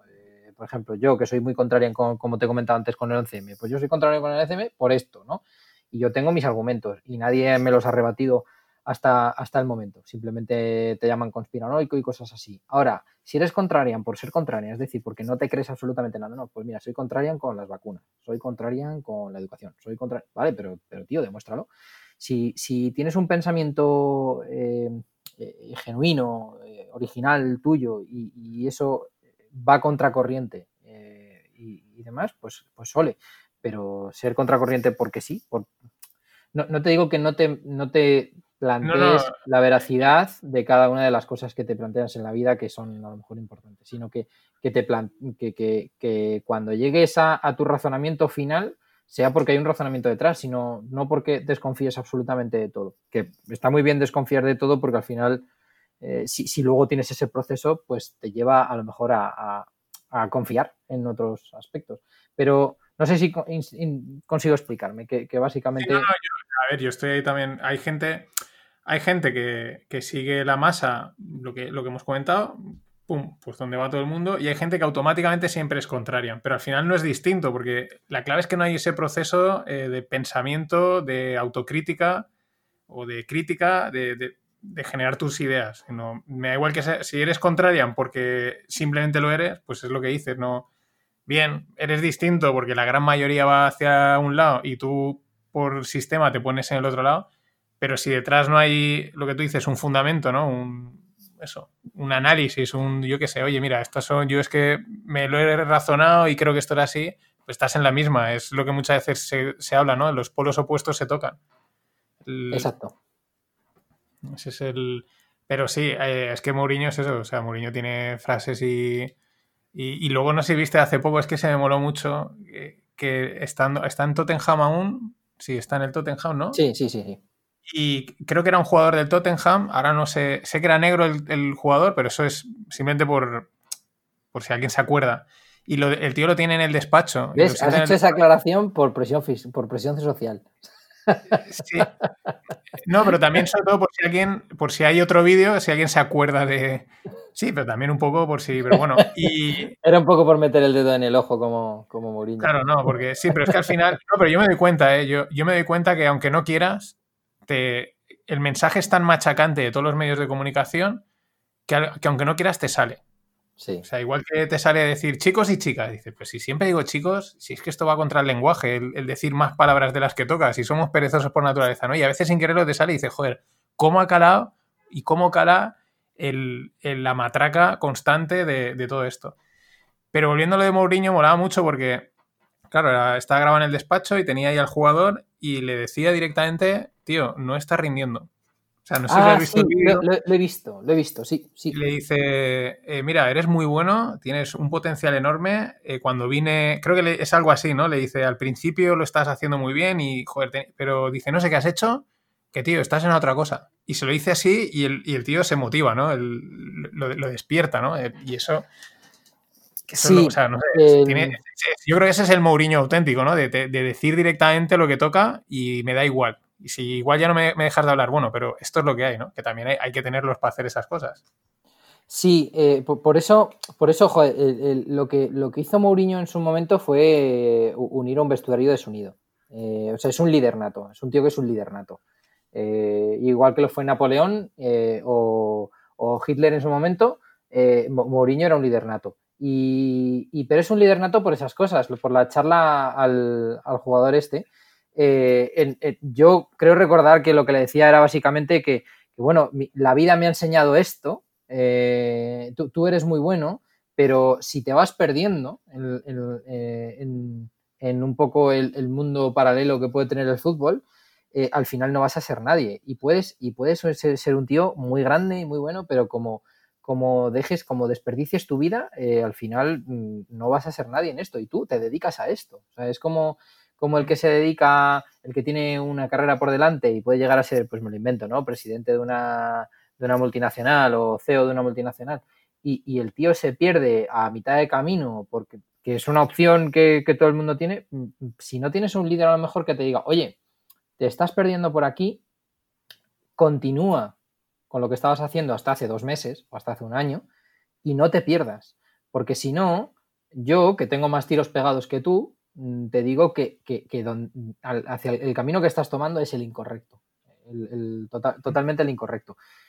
Y esto mm, nos lleva un poco a, justo el panorama laboral en España, viene un poco mm, también, eh, está, un poco impregnado de esto. O sea, hay una falta total de liderazgo en, muchas de las, de las empresas. Yo en todos los sitios en los que he trabajado, yo es que me he encontrado eh, pues muy poquitos líderes de estos que dices este tío es un líder y además eh, eh, en Bauca, ¿no? Con, con ese liderazgo. o sea, eso no existe. Y Mourinho tenía eso, y tiene, vamos, tiene, tiene esa capacidad de liderazgo y, de, de, poder conectar con la gente de esa manera y, de poder cambiarle la visión y la perspectiva a una persona, a un chaval, a lo mejor que tiene 20 años, que no, no tengo ni idea cuántos, cuántos años tiene el chaval al que le dio la charla, pero a lo mejor tiene 20 años. Que, el chaval negro, el chaval negro. Sí, Bueno, era morenito, yo creo que no era negro, pero bueno, que la, esto también ha sido por presión social. El, que, el tío, un tío con 20 años, pues es muy complicado a lo mejor. O sea, es que sigue siendo imbécil, estás en los últimos años de ser imbécil.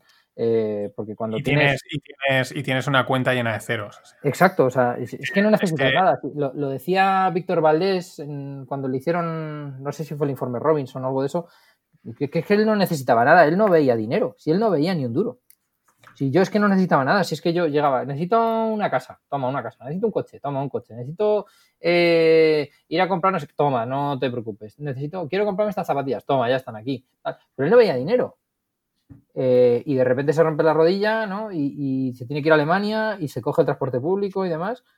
Y dice, joder, vi monedas por primera vez y tal. bueno, otra vez, a ver si con 14 años no veía monedas, tío. Pero, pero que, que desconectan de la realidad hasta ese punto entonces, tener una persona ahí que te diga, mira, te estás torciendo eh, y si te sigues torciendo va, a ir muy mal y yo hay un punto en el que voy a dejar de ayudarte, sin embargo, cambia ahora, yo te ayudo a, darte otra visión y, cambia que te va a ir mucho mejor. Eso mm, cuesta mucho. encontrarlo a día de hoy en, la vida, generalmente. Y, también hay, hay, lo de siempre, hay un factor suerte, porque muchas veces los jugadores, los jugadores de fútbol, pues eso, están, pues se van a la ciudad donde toca, donde tienen oportunidades y puede estar muy lejos de casa. Y tienes también que tener suerte que o te caiga un compañero, el típico con experiencia, ¿no? Sí. Eh, ya veterano, o un entrenador que te, que te acoja, ¿no? Un poco te, yo creo que te guíe en ese sentido. Porque muy probablemente tus padres van a estar muy lejos. Es, mm, que es. Y, luego ya depende también a veces de, la función de los padres. Y en ese sentido, eh, aquí no sé si has oído alguna de las charlas, alguna de las charlas que alguna vez le han invitado a Fernando Sanemeterio. ah, sí, sí, sí, sí. Yo he escuchado, por ejemplo, el podcast que tuvo con quién. ¿Con quién? Mm. Creo que el de Val Investing FM me suena. sí, Y es, bueno, es un, bueno, pues es inversor y de los pocos, y aquí en Valencia, bueno, como juegan aquí en el, iba a decir el Pamesa, que es que aquí seguimos diciendo el Pamesa, pero ahora ya no es el Valencia Basket, y, hizo una charla con Finect aquí en la Bolsa de Valencia y contaba un poco su historia, ¿no? De por qué era inversor y cómo decía que él realmente en el mundo del deporte, pues, era un rara avis, no, no, era lo habitual, pero contaba un poco como cuando él dice que él, pues con, no sé, 17, 18 años ya tuvo un contrato, ya ganaba, pues, el dinero que se gana en baloncesto es mucho menos, pero ya es pasta. Y dice que, y contaba eso, ¿no? 900 euros creo que dijo que fue su primer sueldo. Creo que, creo que dijo que fueron 900 euros su primer sueldo, algo así. que para, para, él con 18 años, pues capitán general. Y encima del baloncesto, pues ya te cagas. Y, y, el tío decía eso, que hubo un día que no podía, porque él lo pagaba todo, ¿no? Con los colegas, las pizzas, no sé qué. y, y, que hubo un día que no podía, no tenía dinero para el saldo. Y en ese momento sus padres, y él ahí lo remarcaba mucho, fueron los que dijeron, a ver, vale, alto. Y fueron los que le, le orientaron a, a empezar a invertir, a, orientarle un poco las finanzas, pues que es normal. Y, yo creo que Fernando Saemeterio es un tío sensato, ¿no? No es el típico deportista cabra loca, ¿no? Y aún así necesito en ese momento, pues la suerte, además él lo decía en la charla, de, que sus padres, sobre todo su madre, decía, dijo alto, alto. Y lo cogió y lo... Pero claro, le pillaba en su propia ciudad. Es que te pilla que te has tenido que ir a jugar a Gran Canaria y es que es, también hay un factor ahí de azar complicado, ¿no? Pero eso es, un tema... El tema de los deportistas y el dinero también es un tema bastante interesante. No, no salirse del camino cuando tienes entre 14 y 20 años, pues depende un poco de, todo tu entorno. Y, y joder, pues yo, yo, vamos, yo me lo he pasado muy bien cuando tenía 20 años, lo que pasa es que nunca me he salido del camino, eh, reconociendo que era imbécil también con 20 años. Y, que bueno, que siempre queda algo, ¿no? De esa imbecilidad, de imbecilidad que tienes, y de esa tontería que todavía tienes y demás, pues, pues como.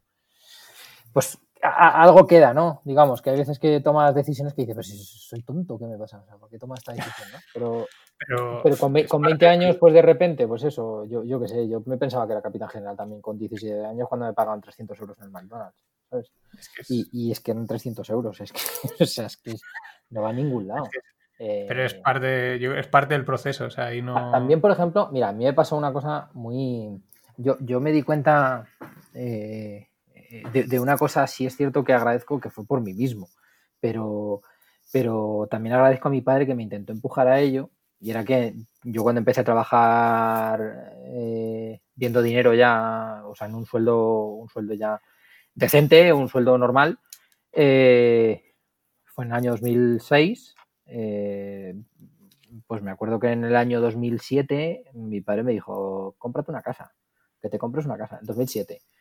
Y entonces, pues yo fui a ver a una oficina de, ferrovial ahí en, creo que es en Castellana, creo que era en Castellana, eh, en la Plaza Emilio Castelar me suena que estaba. Y fui a ver ahí y entonces me ofrecieron un, un estudio de 30 metros cuadrados que, o sea, no, es, un estudio, es decir, que, la habitación y, el, y, el, resto de la casa se, se separaban por una, una puerta de estas de persiana. Y lo único que tenía puerta en la casa era el baño, puerta normal. Y entonces tenía 30 metros cuadrados, brutos, por supuesto, que ahí la mayor parte es útil, pero brutos, eh, y me lo vendían por 240.000 euros. Y, yo que era un tío de...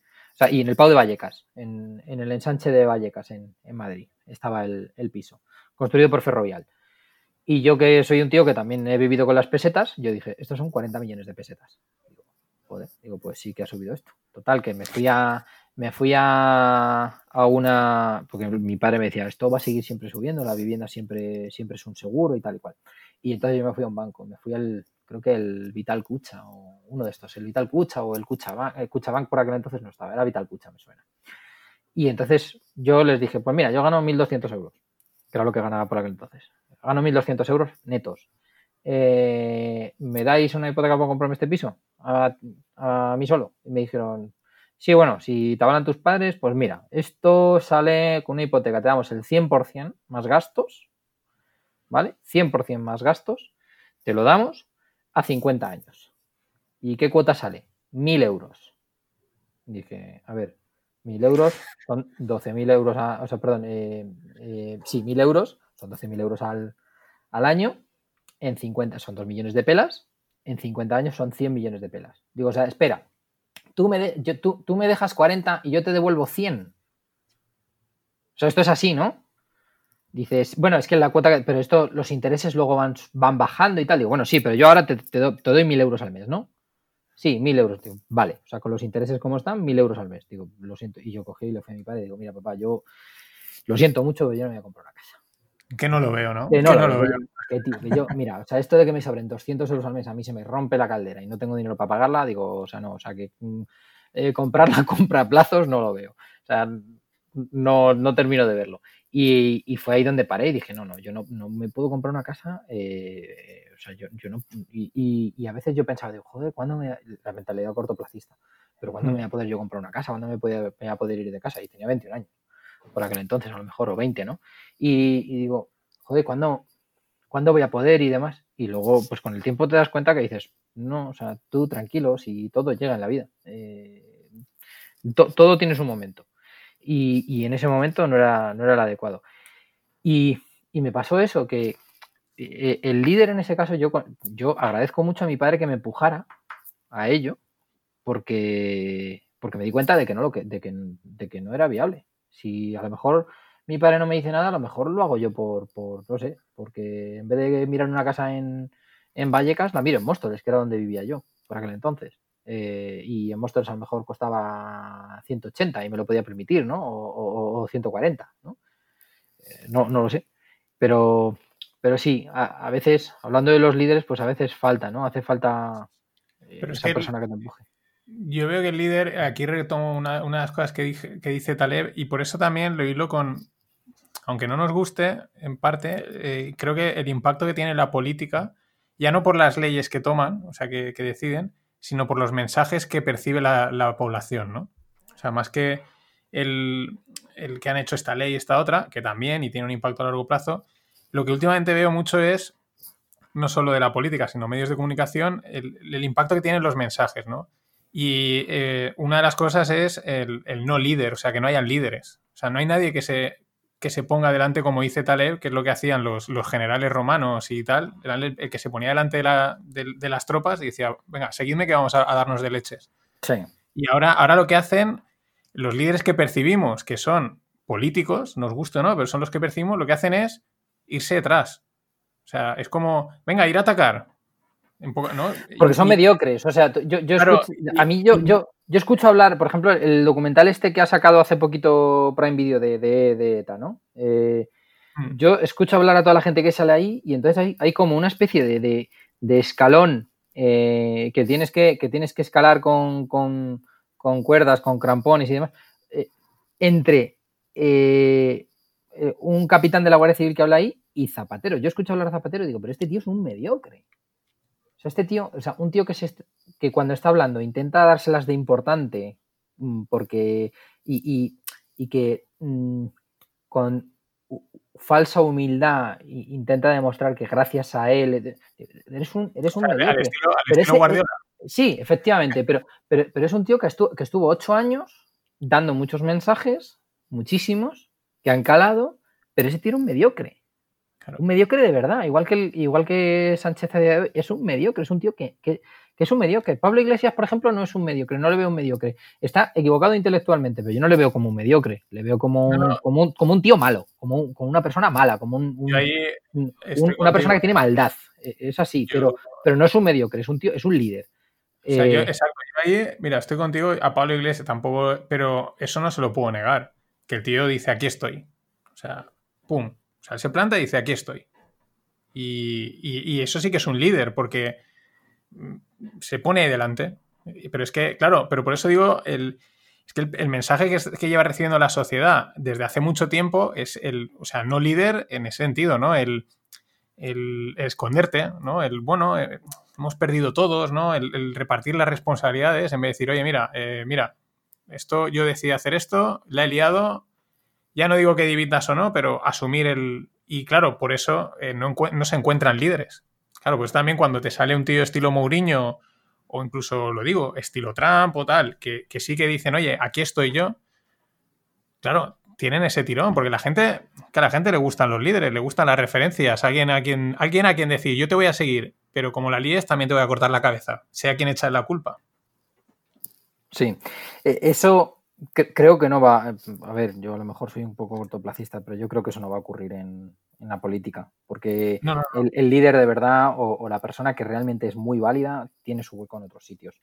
Eh, y, se ha visto, se ha visto en, gente que gente que tenía un futuro muy próspero en, el sector privado, que venía de, de, una, carrera muy grande o muy, muy, muy buena dentro del sector privado y se ha metido a, la política, eh, han salido escaldados en muy poquito tiempo. Eh, me acuerdo de, era, joder, de Pizarro, por ejemplo.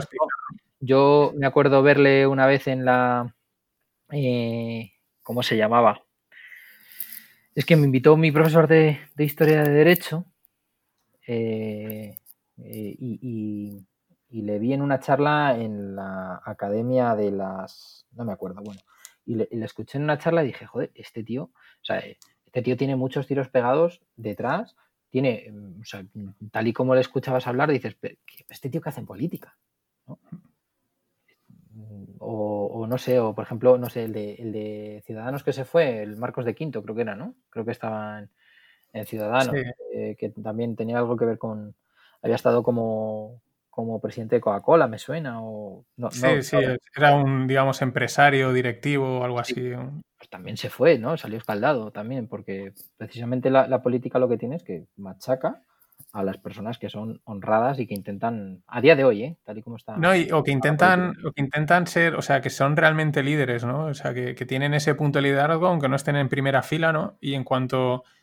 Eh, yo lo tengo medido desde hace tiempo, ¿eh? Y en los dos bandos, ¿eh? Aquí no voy, a, no voy a decir en los dos bandos, y bueno, en los tres, porque eh, Pablito también lo ha hecho. Cualquier, cualquier persona por debajo que podía mm, plantar o, llegar a ser o, tener esas características un poco de líder, tarde o pronto los cercenan de en todos los lados. en, en, todas las. En el PP lo han hecho, en el PSOE, además lo ves. Tú ves de repente una figura que te llama la atención, dices, ostras, este diputado, este concejal o lo que sea, joder, qué pinta tiene, ¿no? Parece que, que tira, ¿no? Y tarde o pronto mm, aparece el informe X, el informe no sé qué, y pum, rebanada la cabeza y fuera, ¿no? Que al final es eh, la, perpetuación de la mediocridad, ¿no? Alguien que a lo mejor vale y debería de subir, pues fuera. Y, pero es que eso mismo lo que yo veo que se, eh, se traslada a la sociedad, ¿no? es, y probablemente lo, encuentras también, como tú decías, en empresas y en ámbitos donde no debería de ser, encuentras ese, pues, el rehuir las responsabilidades, el, que no haya un líder que diga, mira, seguidme y si nos la pegamos, nos la pegamos.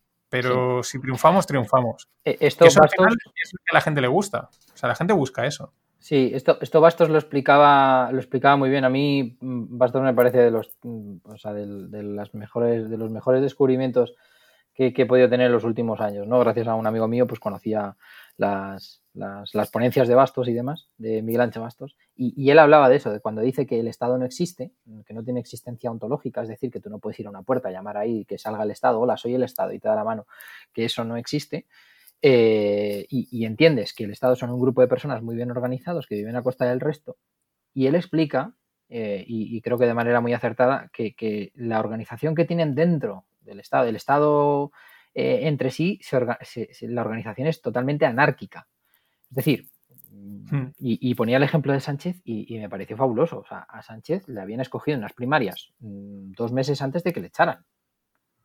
O sea, dos meses antes de echarle por el, por el no no, por el, no a Rajoy, eh, le habían escogido unas primarias como, como el secretario general del, Partido Socialista y se lo, se lo cargaron. Luego volvió y demás porque de manera anárquica está organizado y vuelve otra vez ahí y le tienen que aceptar.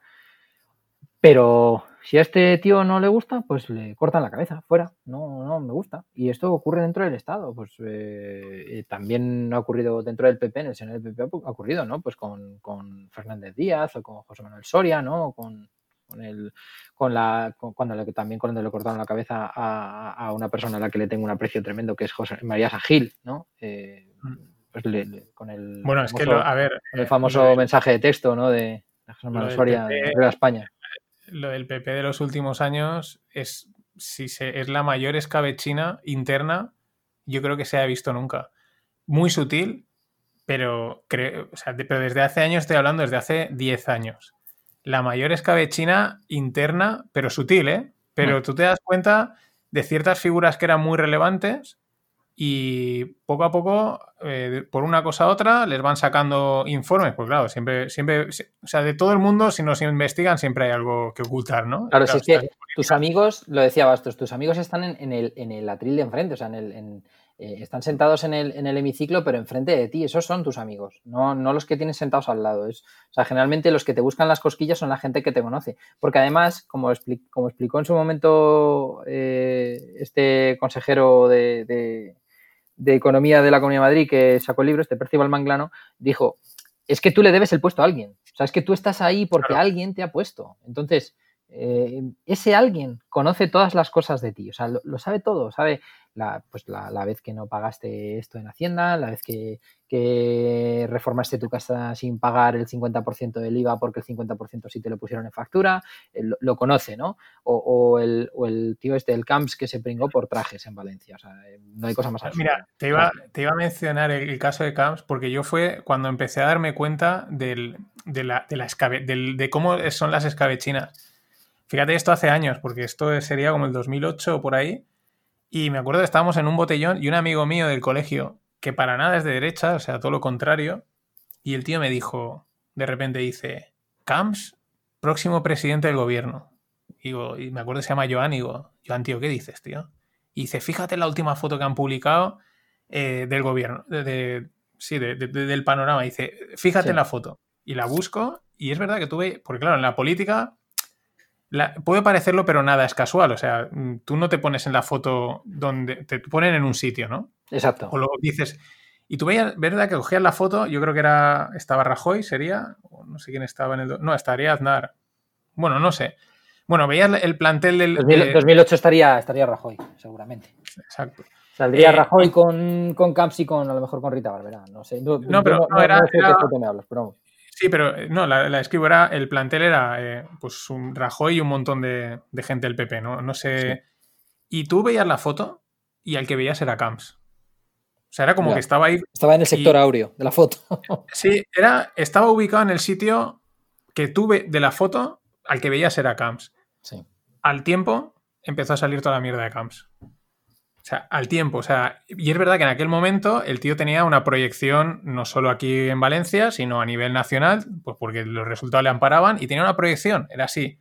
Y, que casual, y casualmente, al tiempo, ¡pam! Pero es que el mismo patrón Camps mm, puedes empezar a mencionar a, vamos, a todos. O sea, si, te das cuenta en los últimos años, toda cabeza que ha intentado destacar, que, ha que, o que tenía proyección, rebanada de una manera u otra. Y, ahí, y, es, un, y es un patrón que se ha seguido, eh, vamos, repitiendo. Eh, y bueno, y en los otros partidos. Lo que pasa es que igual es incluso más descarado, ¿no? Pero, pero es así, o sea, funciona. Y el problema es que es. ¿Dónde está Tania, no? Eh, claro. ¿Dónde, está, Tania? Tania, Vescansa, Errejón, yo qué sé. Y en el, en, el, en el PSOE ahora no me vienen, pero también hay algunos. Por ejemplo, Madina era un tío que parecía que apuntaba, ¿no? ¿Y dónde está? Eh, Marín, que el pobre falleció, era un tío, tú leías un discurso que era una pasada, eh, Eduardo Marín creo que se llama, que además fue presidente del, Congreso. Era un tío espectacular del PSOE. Mm, también, poco a poco enviado al ostracismo. Eh, pero el problema es que es, es meritocrático a la inversa. O sea, no, no, es, no es que digan, no, es que aquí cercenamos, cercenamos las cabezas de los que no valen y nos quedamos con la buena. No, no, en la política pasa lo contrario. O sea, la gente que tiene que pinta algo, fuera. Y nos quedamos aquí el, rebañete, ¿no? Sí, exacto, sí. Lo, que pasa es que volvemos a lo mismo de antes. O sea, es que con estos bueyes nos tocará, o sea, es, lo que hay que... No, al final, mira. ¿Cómo vamos a cambiar esto nosotros? Yo el otro día lo hablaba con mi madre y decía, joder, tal, es que la pandemia. Y digo, mira, eh, al final, si miras en la historia, la vida siempre ha sido una putada y ha sido de sobrevivir. Hay momentos buenos, pero y lo digo por lo que comentabas. Yo, yo me acuerdo también de la época de ETA. Aquella época tampoco molaba. O sea, no, no, no. no o sea, no molaba eh, que en cualquier momento, aquí en Valencia por lo menos no tanto, pero en Madrid yo tengo amigos que te decían, es que eh, recuerdan eso, no vayáis al corte inglés, no vayáis a no sé dónde. O sea, esa, ese miedo que había quizás en todo el país de que en cualquier momento pegaba un petardazo algo, pues que eso tampoco, o sea, no, tampoco era fácil, ¿no? Y de eso realmente no hace nada.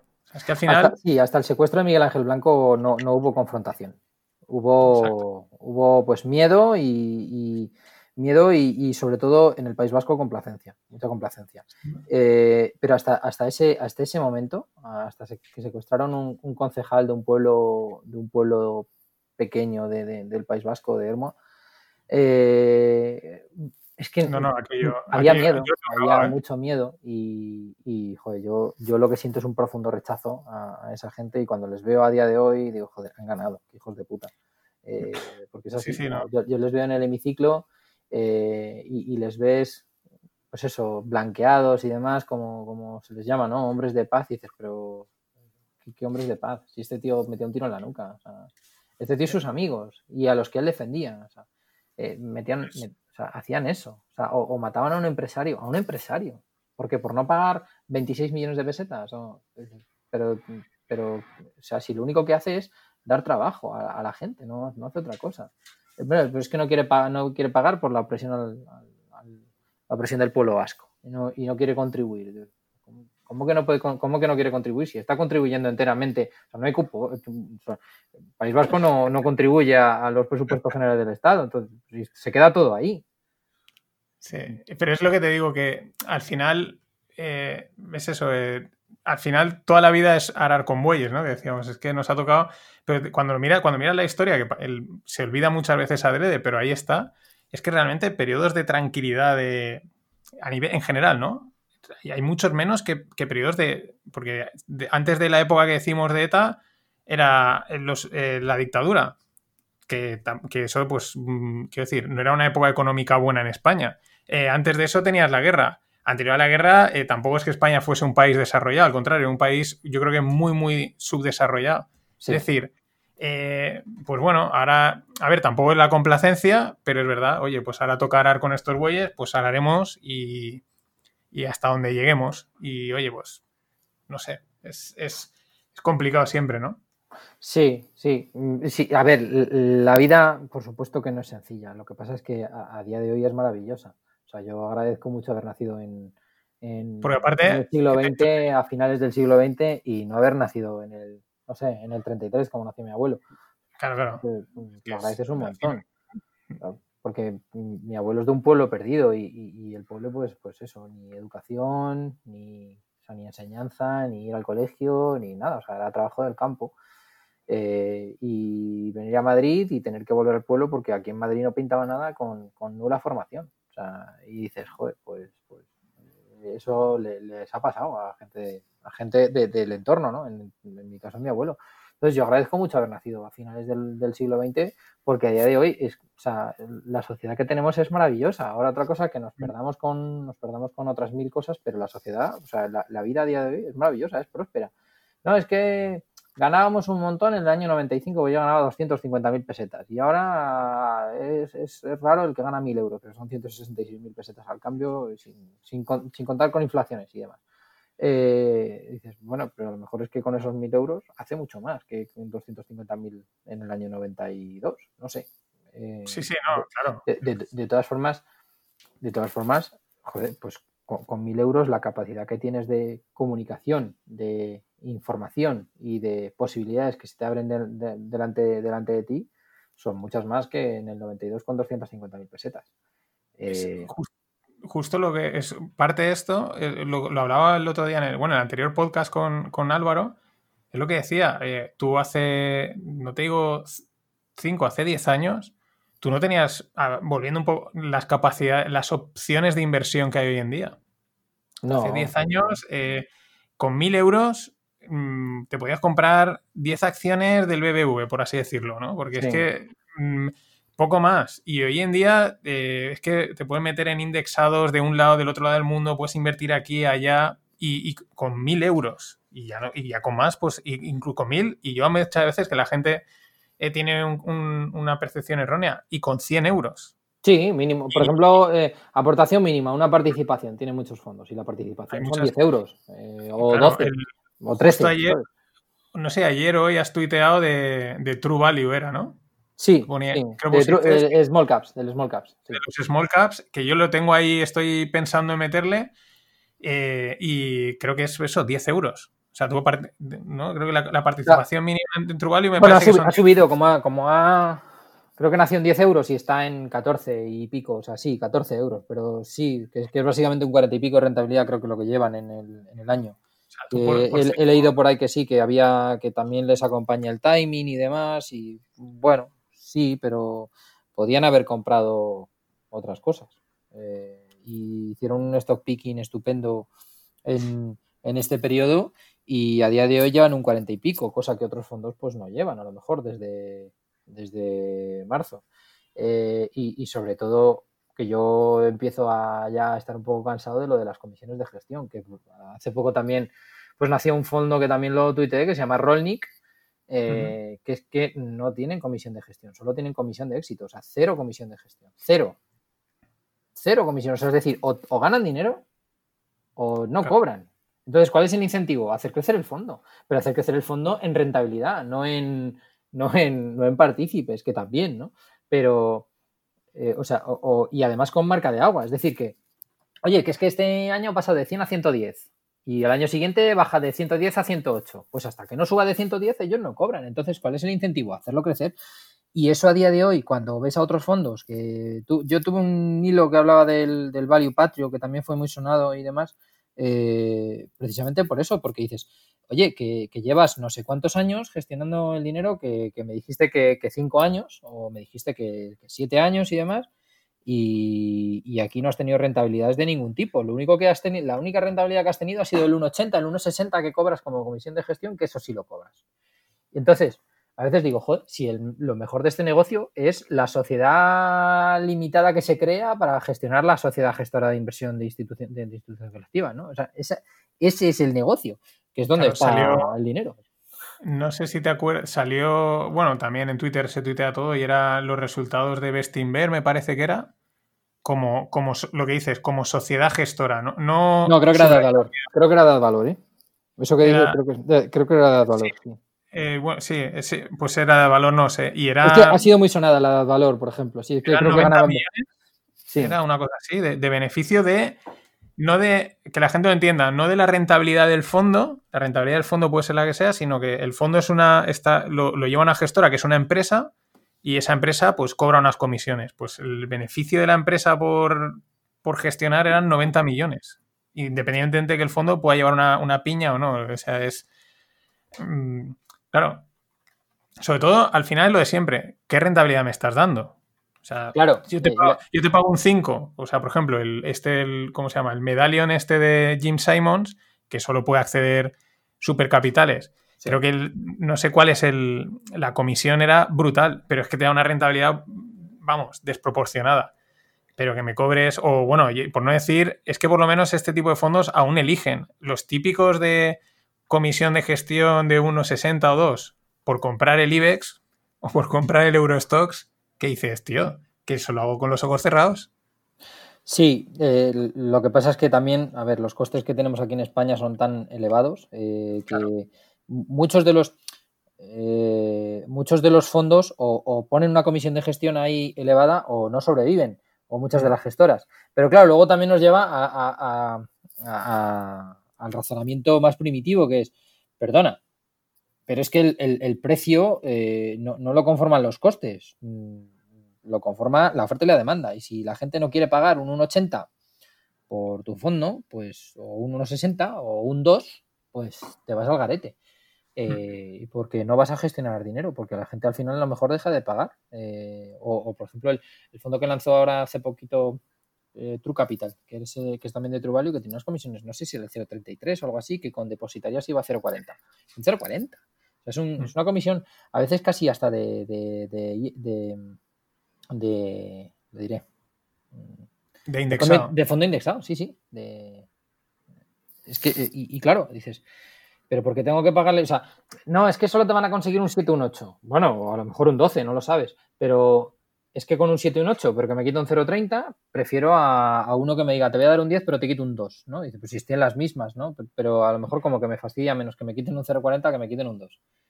Eh, sobre todo porque lo que tú tienes que, lo que al final tienes que ver es que te generen capital eh, los, fondos, ¿no? Que, te, que tú, inviertes ahí para ganar dinero, no inviertes, no inviertes ahí para, ver si esta gente lo hace bien o lo hace mal. No, no. Inviertes para, para, que dentro de cinco años lo mires y digas, ah, vale, pues confío otros cinco años en ti. Es así. yo, mis plazos generalmente son cinco años. Los que, entonces, cuando meto un dinero ahí, digo cinco años. Y a los cinco años pues no, no me has hecho ganar dinero en cinco años. Bueno, pues lo siento mucho. No, es que el ciclo y tal. Vale, pero si el ciclo lo sabes. es decir, tú conoces el ciclo. Sabes analizar los agentes económicos. Sabes decirme eh, en qué en qué posición están los hogares, en las empresas, los bancos, los otros agentes financieros. sabes decírmelo. Entonces, eh, el ciclo te puede pillar a pie cambiado mal un año, pero al año siguiente tienes que reponerte y tienes que empezar a, rebalancear la cartera porque dices, esto no funciona, pero no funciona. Eh, ¿Por qué no? para mí esas, por eso pagas la comisión de gestión, o sea, te pago para que hagas algo.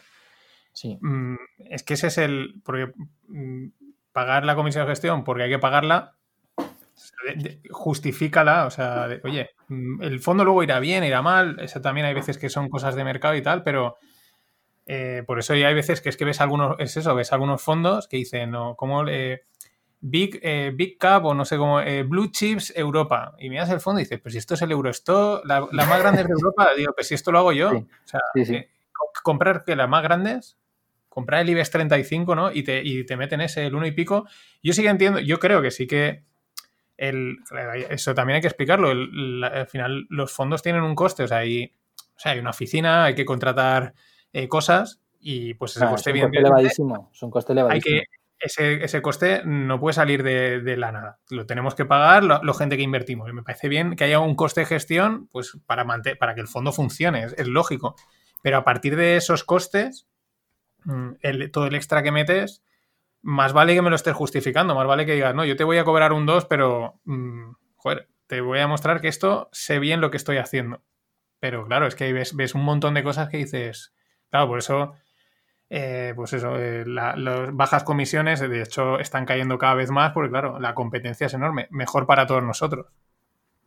Sí, y, joder, pues ha habido, ha habido herramientas que han salido en los últimos dos, tres, cuatro años aquí en España que han popularizado mucho la inversión de costes bajos y, y, sobre todo la inversión en otros instrumentos, que, o sea, en otros, no en otros instrumentos, sino al final en otros en otras alternativas que son mucho mejores, pues yo que sé, el Sailor o el Fansmith, que antes pues no eran muy conocidos y demás, y, gracias a, a, la popularización de todos los eh, de, todas las opciones que han salido, pues yo que sé, pues que ha salido MyInvestor, ¿no? Finicens en su momento, FinTap, del el otro día la comentaba Álvaro pues han salido una serie de alternativas que te plantean la inversión con, unos costes muy bajitos y que tú ves que dices, joder, pues esta gente lo hace de esta manera y, que te da mucho más campo, ¿no? A pesar de que luego también aquí en España hay unos fondos que lo hacen, que lo hacen muy bien y, que, que a lo mejor les ha pillado mal eh, estos dos últimos años, pero que llevan una trayectoria muy buena, ¿no? Pues yo qué sé, pienso en, pienso en Oros, pienso en, en Numantia, pienso en. En, eh, en el de la diré, no me sale ahora, el de Luis de Blas, eh, Valentum, eh, pienso en, True Value, eh, el de Andrómeda también, pues hay, fondos que, han salido y que están haciendo las cosas muy bien, que tampoco hace falta irse a buscar fondos fuera, ¿no? y, que a lo mejor mm, están planteando la inversión desde otro punto de vista que no es el puro contable, que, parece que la inversión solo es contabilidad, pero a lo mejor si tú miras la contabilidad en tu vida hubieras invertido en Tesla, en tu vida. Eh, y si tú miras la contabilidad, pues no sé yo, porque Airbnb tiene que valer 150 dólares, ¿no? Eh, hmm. pero, y, ha habido esto, y estos fondos que han sabido eh, proyectar la inversión desde el punto de vista puro del negocio, es decir, entender que el negocio gana dinero de una determinada manera eh, y, que tiene recorrido en el futuro, a pesar de que eh, contablemente parece que no, y que contablemente la empresa vale 10 dólares y de repente está cotizando en 3.000, como, como ha sido el caso de, Tesla, ¿no? Dicen, no, es que no, la empresa no vale. Pues, pues está cotizando en 3.000. ¿Por qué? Por el valor que está aportando. Y porque, porque están aportando un, una... O sea, lo, explicaba, lo explicaba Mérito en su tesis y, me pareció magnífico. Es que mm, han revolucionado el sector de la automoción, pero no solo porque mm, planteen eh, la construcción de un coche eléctrico, sino porque plantean la construcción del coche eléctrico de una manera totalmente diferente como lo hace la industria de la automoción. Es decir, los proveedores son ellos, no, no cuentan con que, pues ahora es que eh, Jaeger no me manda los cuenta kilómetros, o, el de las llantas no me manda, o Faurecia no me manda los asientos, o tal. No, no, o sea, eh, lo hacen todo, todo ellos con, con una inversión eh, muy grande en desarrollar todo eso y en no depender de terceros y, de esa manera pues consiguen aportar muchísimo valor a su cadena. Y, de esa manera generan un, coche eléctrico que es totalmente revolucionario. Y, bueno que tienen también sus pegas y sus historias no que si hablamos del autopilot pues que también ha habido historias pero pues que evidentemente eh, esto es como en la guerra a veces muere gente no claro no a ver también lo que pasa es que eh, el, problema que yo creo no es Tesla, es el mercado actual, pues está totalmente desvirtuado.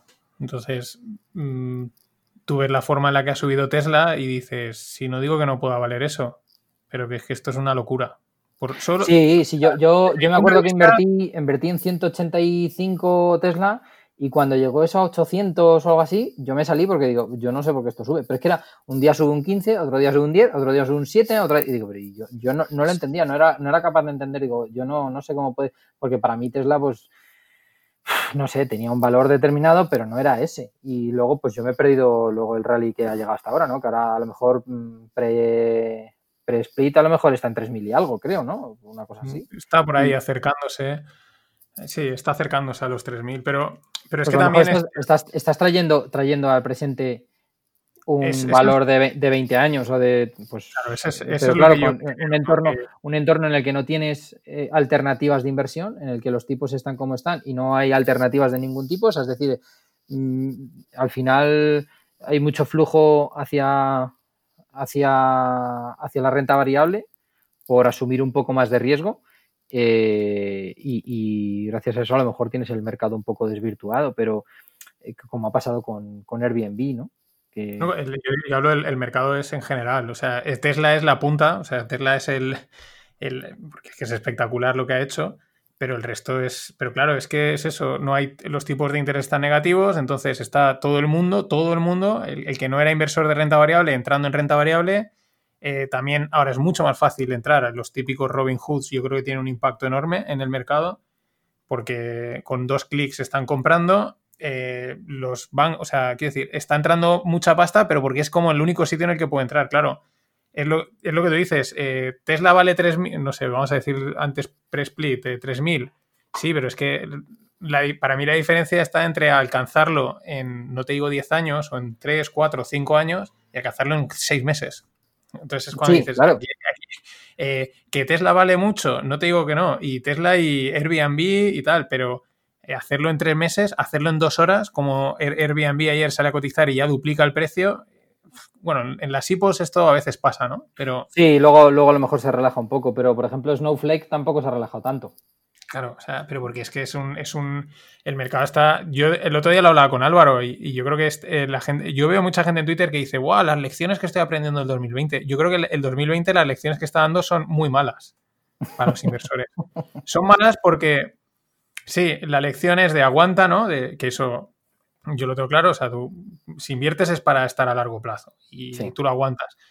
Pero la lección que yo creo que está cogiendo un montón de gente es ah, ah, esto es una caída, que el mercado te queda en 40 y en tres meses se ha recuperado, ah, esto, esto es de puta madre. Creo que, a, mí, a, mí, me sorprendió sobremanera, sí, la, reacción del mercado y, en, y, y es la sensación que tengo que eh, por lo que ves eso en la comunidad tuitera, ¿no? Que bueno, pues es a lo que tenemos acceso, ¿no? De, de, la opinión en general.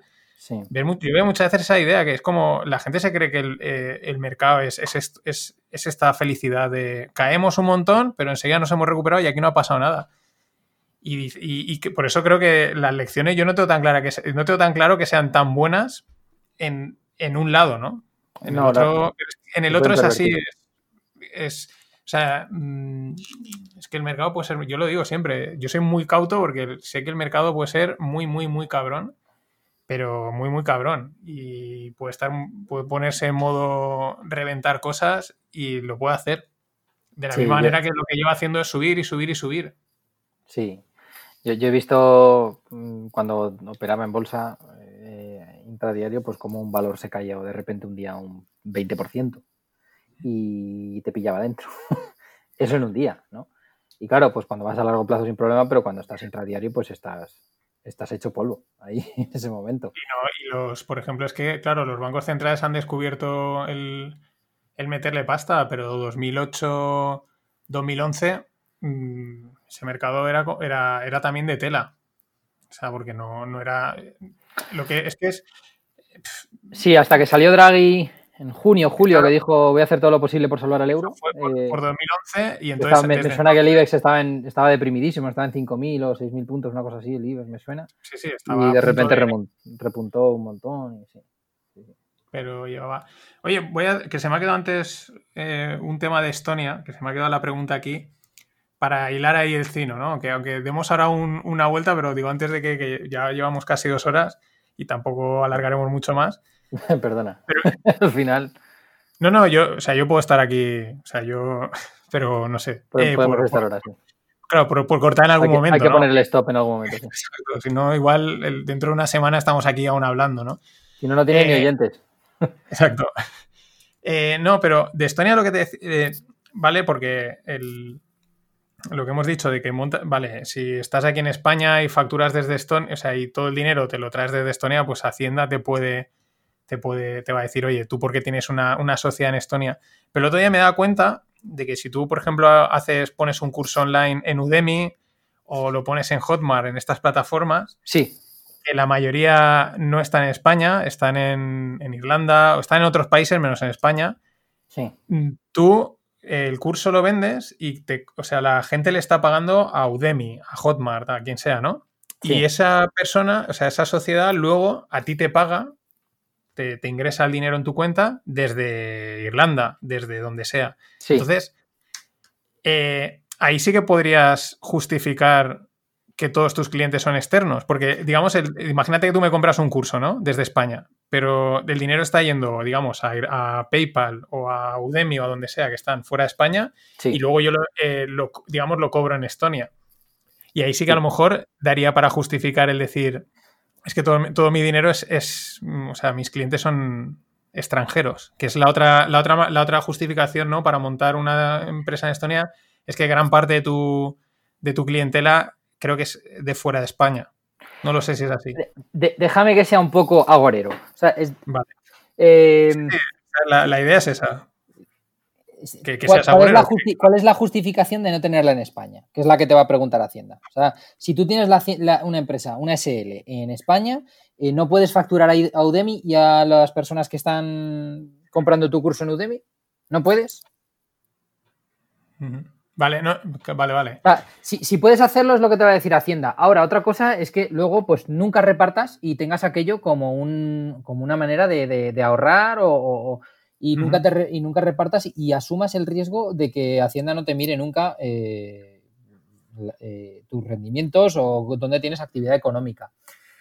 Pero eh, el motivo realmente de tener una empresa en Estonia es, evidentemente, que sea digital, pero si tu, centro de intereses se encuentra en España, que esto es una cosa que ya dijo Hacienda, pues para rizar el rizo, es si tu, tu centro de intereses económicos se encuentra en España, tú eres residente fiscal en España. Oye, pero es que yo paso 190 días fuera de España. Vale, pero ¿tú, dónde tienes casa? Pues mira, resulta que tengo casa comprada en propiedad en España.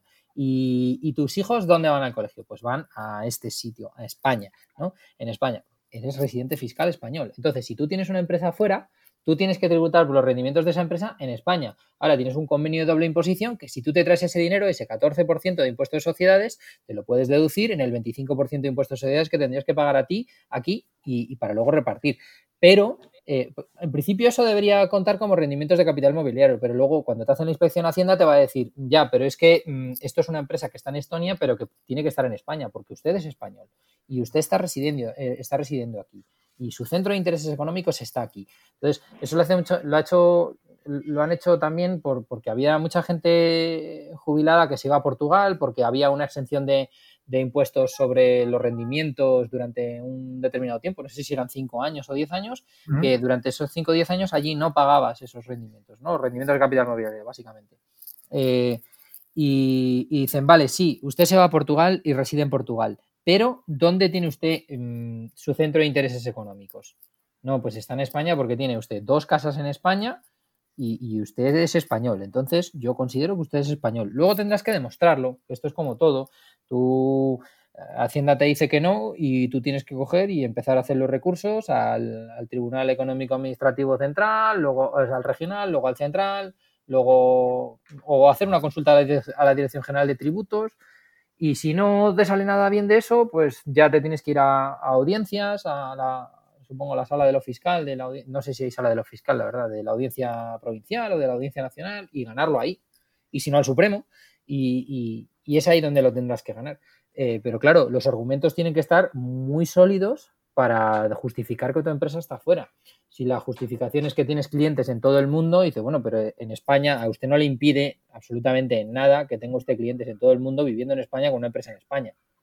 O sea, es decir, nosotros no hay problema, le va a decir te va a decir Hacienda, no yo no te voy a poner ningún problema porque le emitas una factura a una empresa de Hong Kong o a una empresa de Dubái. No te voy a poner ningún problema. A lo mejor te pongo un problema si la empresa está en Venezuela o en Rusia. Pero pero si la empresa está fuera de, no te voy a poner ningún tipo de problema. Tú puedes emitir la, factura, cobrarlo aquí y tributarlo aquí.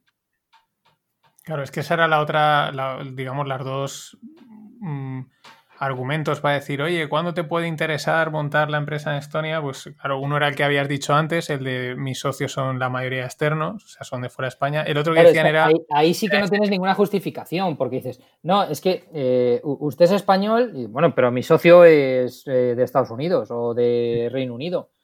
Eh, pues bueno, pues montela en Reino Unido. ¿Y por qué no la monto aquí? Pues la monto en Estonia y ya está, que es lo más, lo, es, lo más fácil para mí y, ya está. Y, no tienes por qué dar mucha más explicación. Luego Hacienda te podrá buscar las vueltas, pero ahí es que no tienes, o sea, no, ¿tiene que estar en Reino Unido o en España? Pues no, no tiene por qué estar en Reino Unido o en España. No hay, o sea, que pues, elegimos Francia, ¿no? Como país, porque está en medio de los dos. Pues no, no, no hay ninguna justificación. Ahora, si tienes tres socios, los tres son españoles y tienes mm, actividad en España y demás, y pues te van a decir que, naranjas, que pases por, pases por aquí por Vicaría. Pase, usted. Sí, no, aparte, no, pero sobre todo también ahí se, el, tema de la inseguridad jurídica, ¿no? Porque al final, eh, lo, has dicho, ¿no? al final el inspector o Hacienda te va a decir, bueno, pero yo considero que tú eres de aquí.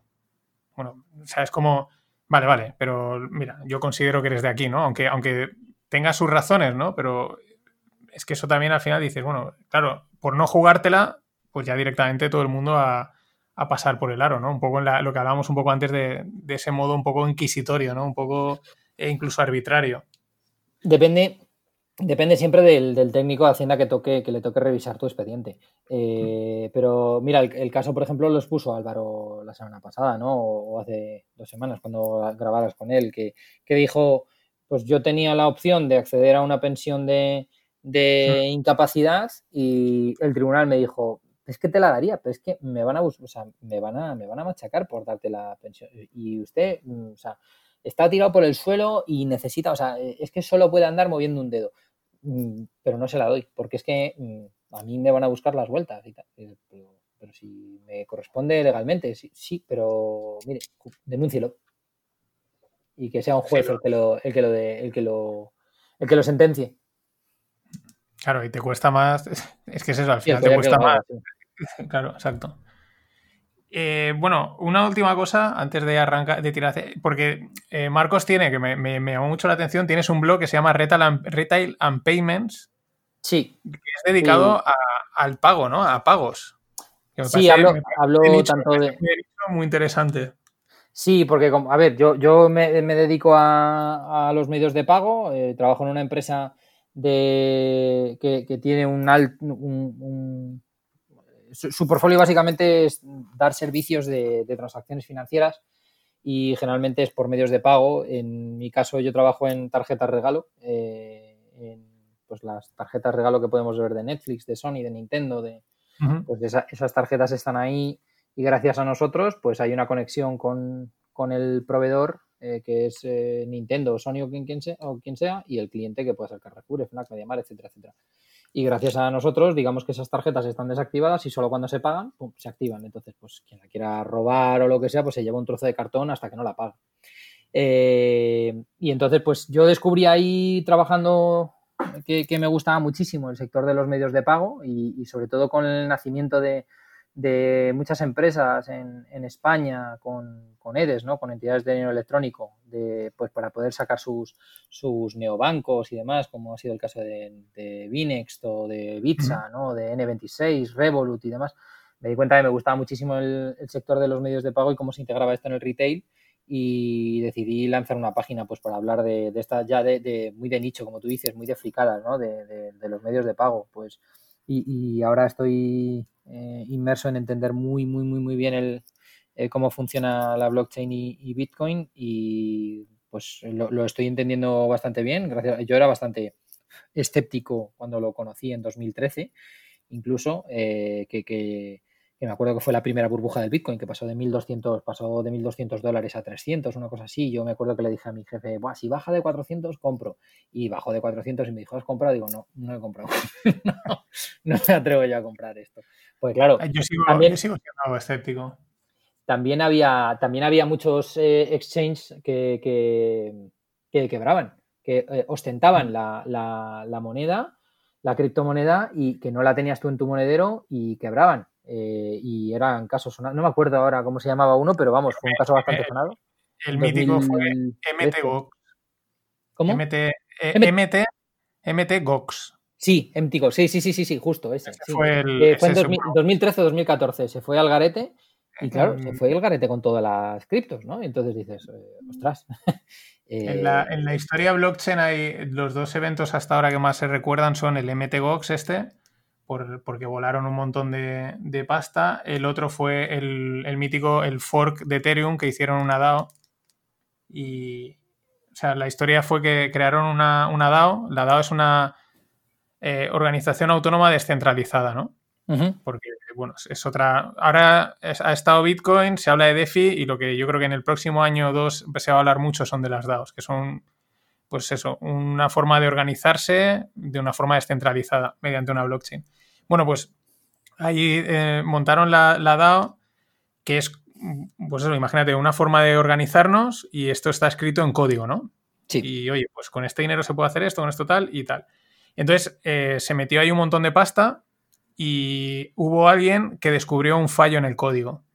Y entonces se empezó a drenar pasta. O sea, se drenó como, no sé, 50 o 60 millones de dólares a su wallet. Y entonces eso fue muy mítico porque, claro, ahí surgió un debate de estos de filosóficos o como los queramos ver del mundo blockchain en el que decían eh, code is law, ¿no? el código es la ley, que aún sigue, lo irás por ahí.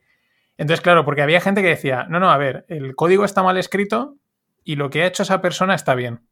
Porque si el código está mal escrito y, y él se podía derivar unos fondos a su wallet, pues aquí está bien. Pero claro, estaban los otros que decían, no, no, o sea, esto no está bien porque este tío lo que ha hecho es robar dinero.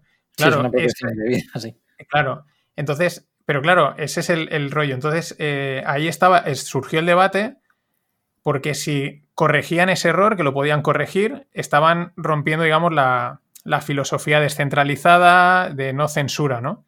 Sí. Eh, respecto a, lo que pasaba. Y, al final, si no me equivoco, la, función, la fundación, yo creo que la fundación Ethereum y, digamos, Vitalik dijeron, no, no, esto mm, no puede ser y revertieron el error, ¿no? O sea, le, quitaron los fondos, bueno, crearon un fork de Ethereum y por eso ahí está el Ether Classic y el Ethereum que conocemos hoy, porque se, se volvió un paso atrás de la cadena para que la gente recuperase sus fondos, aunque el otro siguió teniendo sus fondos, ¿no? Sí. Que son los forks. Y claro, ese es un precedente de intervención, digamos, que en teoría es lo que no debería pasar en el mundo blockchain. Y también un precedente en cuanto a que el código tiene que estar muy bien escrito porque como si, no hay alguien que te encuentra ahí el, fallo y, puedes aparecer pasta. y esos son los dos... perdona. Sí, esos son así, bueno, habrá hay algún otro, pero claro, claro, a partir de ahí ya, como ya esto del mundo blockchain se ha, se ha popularizado mucho más, pues ya han habido muchas más historias, pero esos dos son como muy, muy claves, ¿no? Uno por el tema de cuidado con la seguridad y el otro por el tema este de, porque lo seguirás oyendo por ahí, el code is law, ¿no? Eh, hay gente que dice, pues no, hay, gente que dice, pues no, el código no es la ley y la ley es la ley, la que marque el país, y hay otros que, claro, los muy frikis de la programación dicen, no, no, el código es la ley y punto, ¿no? Y, hasta ese punto que la gente decía, si, si, en el código permitía robar dinero, está bien hecho. Es un debate muy yo, yo, de, ahí que piense, eh, de, ahí que tengo, que estoy encontrando una convicción muy fuerte en que, en que Bitcoin es la clave y no cualquier otra, sino que Bitcoin, eh, gracias a la función eh, hash que tiene, pues que es, es imposible intentar quitarle el dinero a a una persona que hizo una transacción, ya no te digo hace, hace 10 minutos, sino hace dos horas. Eh, es, imposible, o sea, ya es imposible porque el gasto energético que tienes que, que, tienes que, emplear para poder averiguar todo y además que, no es posible averiguar, eh, pasar del hash al al formato de texto en el cual están grabadas las transacciones. O sea, es que hay tantas combinaciones que es que es imposible, ¿no? Entonces, por muchas GPUs que tengas y, muchas granjas que tengas, o sea, no vas a ganar nunca. Y una persona así pequeñita no va a ganar nunca.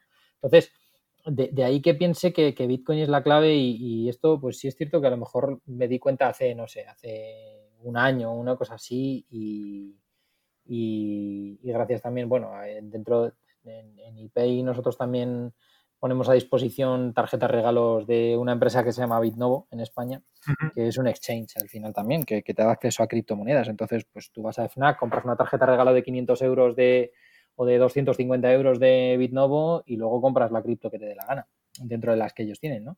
Entonces, y, gracias a, ir mirando todo esto y demás me di cuenta pues de, que yo creo que Bitcoin es bastante tiene una utilidad tremenda. O sea es una de las de los mayores eh, descubrimientos que hemos hecho en los últimos 15 años ha sido ha sido Bitcoin. Eh, yo, lo que pasa es que Bitcoin eh, quiero decir es, es un hito y sí es o sea es inmutable y todo eso pero tengo dudas en cuanto al, uso final real. No digo que vaya a desaparecer ni nada, o sea, pero soy, soy escéptico, lo llevo siguiendo desde hace mucho tiempo. Creo que tiene unas limitaciones en cuanto a. O sea, para lo que. Es que hay un. Es que son. A mí lo que me pone mala. quiero decir, yo no tengo nada contra Bitcoin como, como producto, ¿no? Como concepto, como la creación, me parece la leche y es eso, es algo disruptivo. Pero todas las narrativas que hay alrededor me ponen de mala, de mala uva, porque creo que la mitad se caen.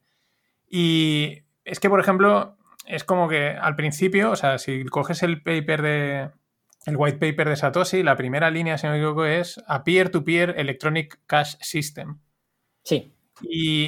Y, últimamente, desde hace un tiempo, eh, la gente que, difunde esas narrativas ya hace tiempo dice, no, no, eso ya no, ahora es store of value.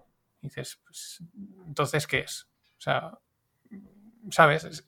Sí, puede serlo y puede no. Yo, yo no lo sé. Lo que, lo que sí sé es que, a ver, tiene. Mm, tiene, una, utilidad, en el momento, a, día de hoy, ¿eh? ¿eh? como medio de pago tendría una utilidad en el momento en el que lo conviertes en, fiat y ya está. Pero tienes que tener a alguien allí que te haga la conversión. En el, tú, puedes comprar algo eh, y alguien que te, de, que te haga de pasarela de pago. Si no sabéis lo que es una pasarela de pago, chicos, ya sabéis, retailandpayments.com.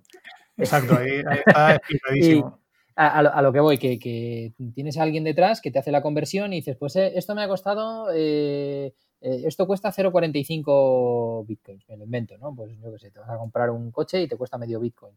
Pues hay alguien detrás que te hace esa conversión y que te pasa los, los bitcoins a euros a la empresa que te está vendiendo el coche. A ti te quita los bitcoins de tu wallet y, a la empresa que está, que está vendiéndote el coche le ingresa X euros, los que sean, ¿no? Le cobra una, un fee de intermediación y, ya está. Pero claro, a, día de hoy es porque, porque tú necesitas pagar en euros tus impuestos, de ahí que tengas que hacer la conversión en euros. Pero esa, es la utilidad que tiene a día de hoy eh, dentro del, mundo occidental. Eh, pero porque hay alguien detrás que te, que te, ingresa, que te ingresa esto. Eh, pero, a lo mejor cambia en, entornos un poco menos, o sea, más libres, pues a lo mejor la historia cambia un poco. que, entornos que no estén tan monetaria y económicamente regulados, que hay muy pocos, pues puedes tener una, una utilidad muy grande. Eh, ya, veremos, a ver, ya luego podemos hablar pues de la, de la del valor que tiene, que yo no lo sé calcular, no tengo ni idea. No, yo no, o sea, yo creo que no, o sea, es que... diga que vale medio millón de dólares, digo, vale, pues tú tendrás tu tesis, pero yo, es que no la tengo y no, y la verdad es que desconozco cómo, o sea, yo sé que, es útil, pero no sé hasta qué punto, pero sé que es sé que es muy útil eh, en, el sentido en, el que depende de la utilidad que le, o sea, depende del uso que le des, tiene esa utilidad. Si tú lo usas para, para que ese anonimato eh, te permita salir de las, de las garras del Estado y demás, eh, genial. Es una manera de, intentar salir del, círculo, pero claro, no te, lo, no te lo puedes traer aquí. No puedes utilizarlo. Depende de. Es que al final yo creo que tiene un problema con lo práctico, ¿no? Con lo, con lo útil. Eh, claro, al final dices, sí, pues si al final me lo estás cambiando a euros, pues opero directamente con euros. Si lo que, o sea, eh, lo que me interesa es comprar algo, pues mm, no sé, es que eh, si a mí me da igual, lo que quiero es comprarlo, no sé si me explico. O sea, sí. lo que quiero es comprar esto. realmente me da igual pagarte en yenes que en rand sudafricanos. ¿Tú me permites comprarlo rápido? Sí, vale, pues toma.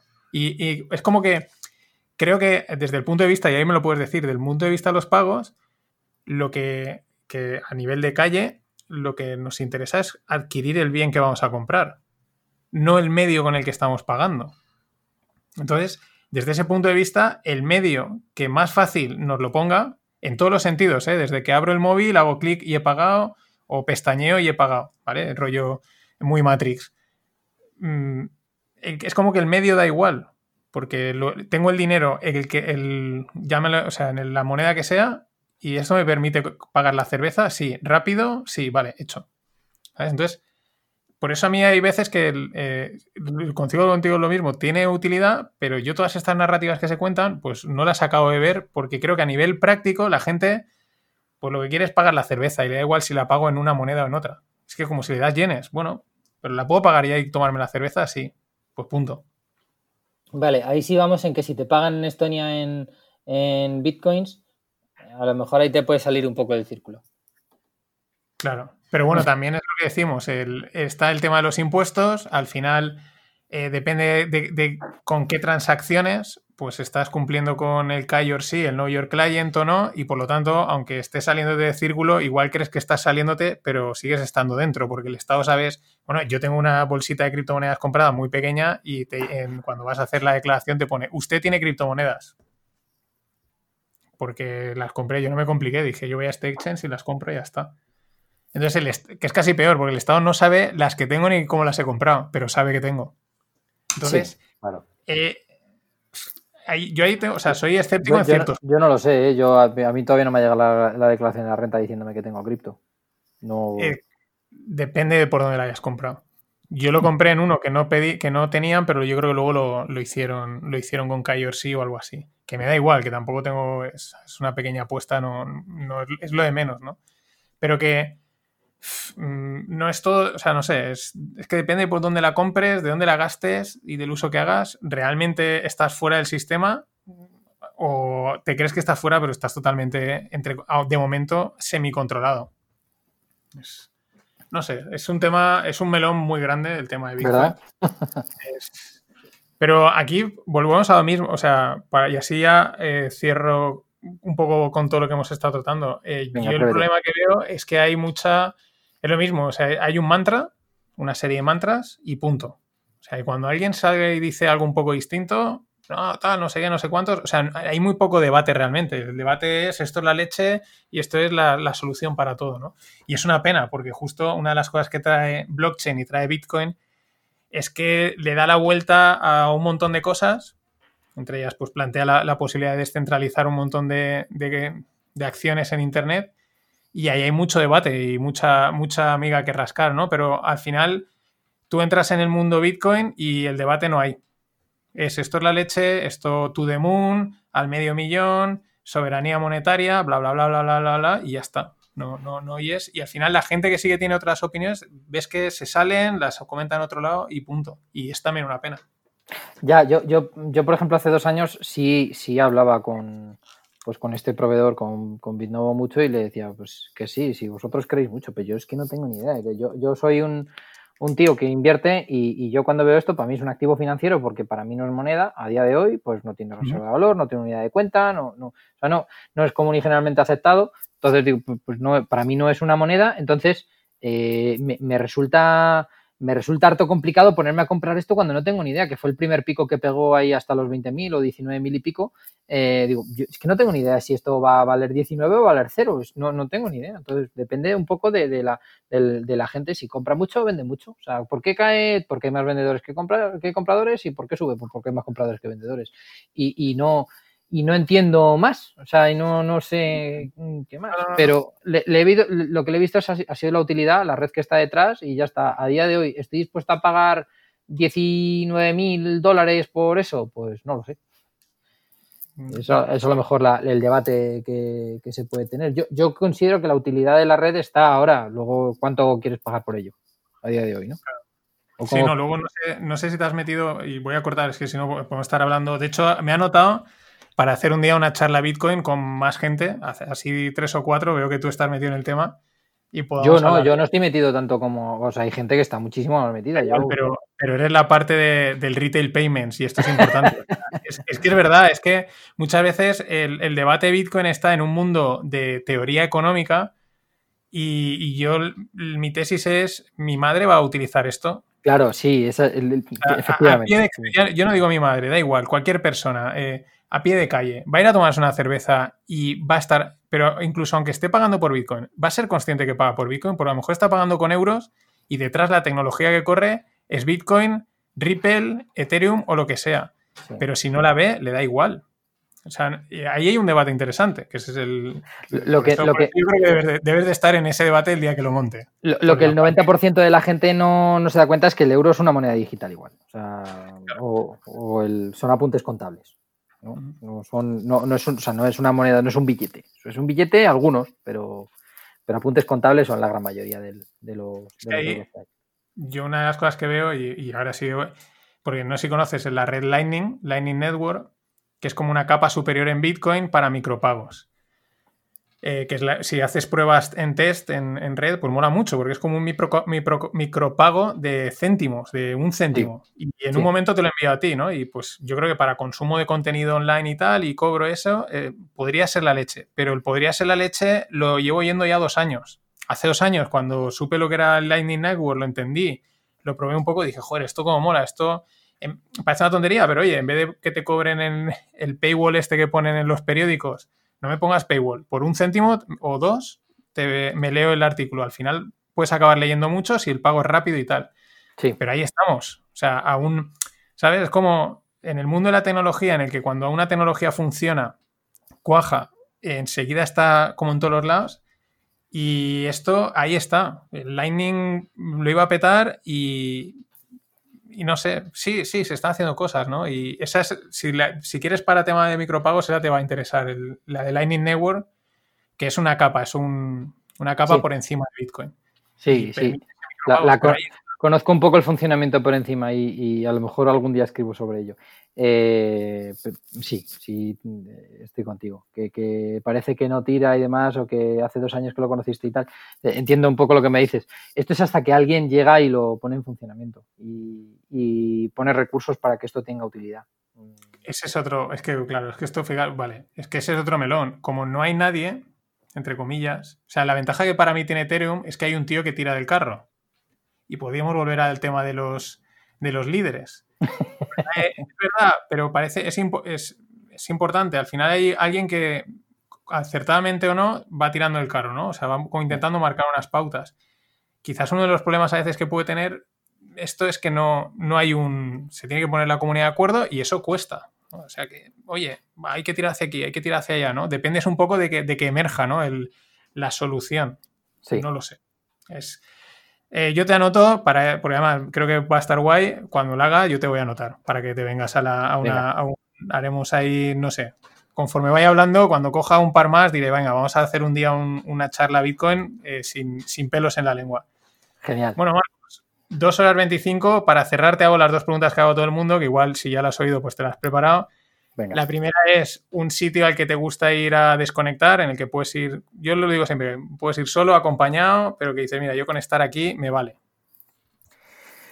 Eh, pues mira, mm, la verdad es que es mi pueblo, el pueblo donde viven mis abuelos, eh, que está cerca de Almadén, famoso por las minas de mercurio, que se llama Valdemanco del Esteras el pueblo, y a mí me basta con ir para allá a estar en casa de mis abuelos, viendo a mis abuelos. No necesito Valdemanco del Esteras. Se llama igual que un pueblo de Madrid que se llama Valdemanco, pero luego lleva el apellido de del Esteras, que es el río que pasa cerca.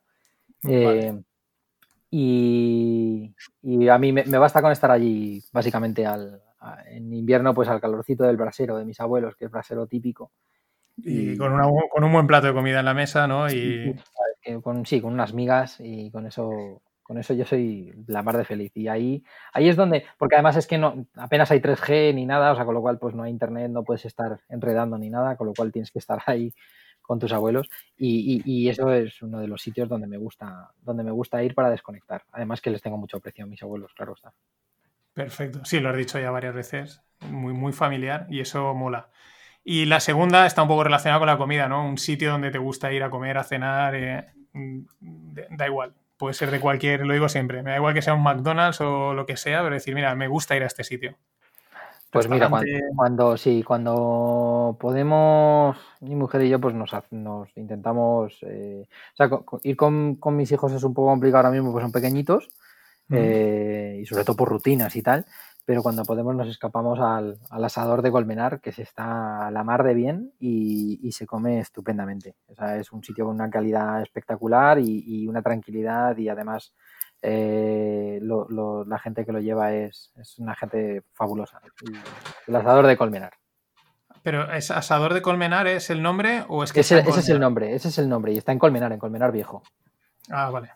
Y es que eh, mi padre era de Madrid y parte de mi familia tienen un chalet, pero, o sea, una casa en, en Colmenar del Arroyo. Entonces, que es un sitio mucho más pequeñito, cerca de, sí. tirando hacia San Martín de Valdeiglesias, Chapinería, sí, sí. por ahí. Sí, sí, sí. Vale, pero este es Colmenar Viejo, que es el que es tocho, el que es conocido más. Sí, vale. tienes dos, dos, colmenares grandes que son Colmenar Viejo y Colmenar de Oreja. En, ah. Pero luego tienes, pues yo qué sé, pues lo que tú dices, Colmenar del Arroyo, pues hay un montón, ¿no? Colmenares, de Colmenares. Sí. Pues Marcos, de verdad, muchas gracias por todo este tiempo, por todo lo que nos has contado. Nada. Gracias a ti, gracias a ti por invitarme y nada, espero que espero que tenga visitas y le guste a la gente nuestra charla. Hasta aquí este quinto rogle con Marcos Montes, dos horas y media y al más puro estilo rogle, porque yo me hacía una idea de por dónde podría ir la conversación, tienes una especie de esquema mental, pero luego la conversación empieza a fluir, empieza a fluir y te metes en sitios donde no pensabas que ibas a entrar, pero ¿por qué no tocarlos si han salido naturalmente? Así hemos tocado cosas de que sí de Estonia, tema de política, también ha salido al final Bitcoin y algún otro tema quizás realmente polémico como es el tema de Guardiola y Mourinho. Los fans de Guardiola, no os preocupéis, traeré a alguien que sea fan de Guardiola y así pongo el contrapunto. De hecho, estoy pensando que quizás lo interesante no es el debate Bitcoin, el, el, lo interesante es el debate Guardiola contra Mourinho como filosofías de vida, de fútbol o de lo que sea. Pero bueno, eso ya lo veremos. Marcos, muchas gracias por este tiempo que nos has dedicado, por haber sido sincero, por haberlo contado todo sin pelos en la lengua. Y a, ti que me estás oyendo, ya sabes, están todos estos podcasts en un canal específico llamado Rogle, tanto en Evox como en Spotify, como en Google, como en Apple. O si no, están en el canal habitual en las mismas plataformas de no financieros, que es donde también subo los FinPix, el fin de pod. Espero tus comentarios, tus likes, mmm, que lo compartas, feedback, lo que sea. Espero algo. Y si no, que me oigas. Así que nada, hasta la siguiente. Gracias por estar ahí.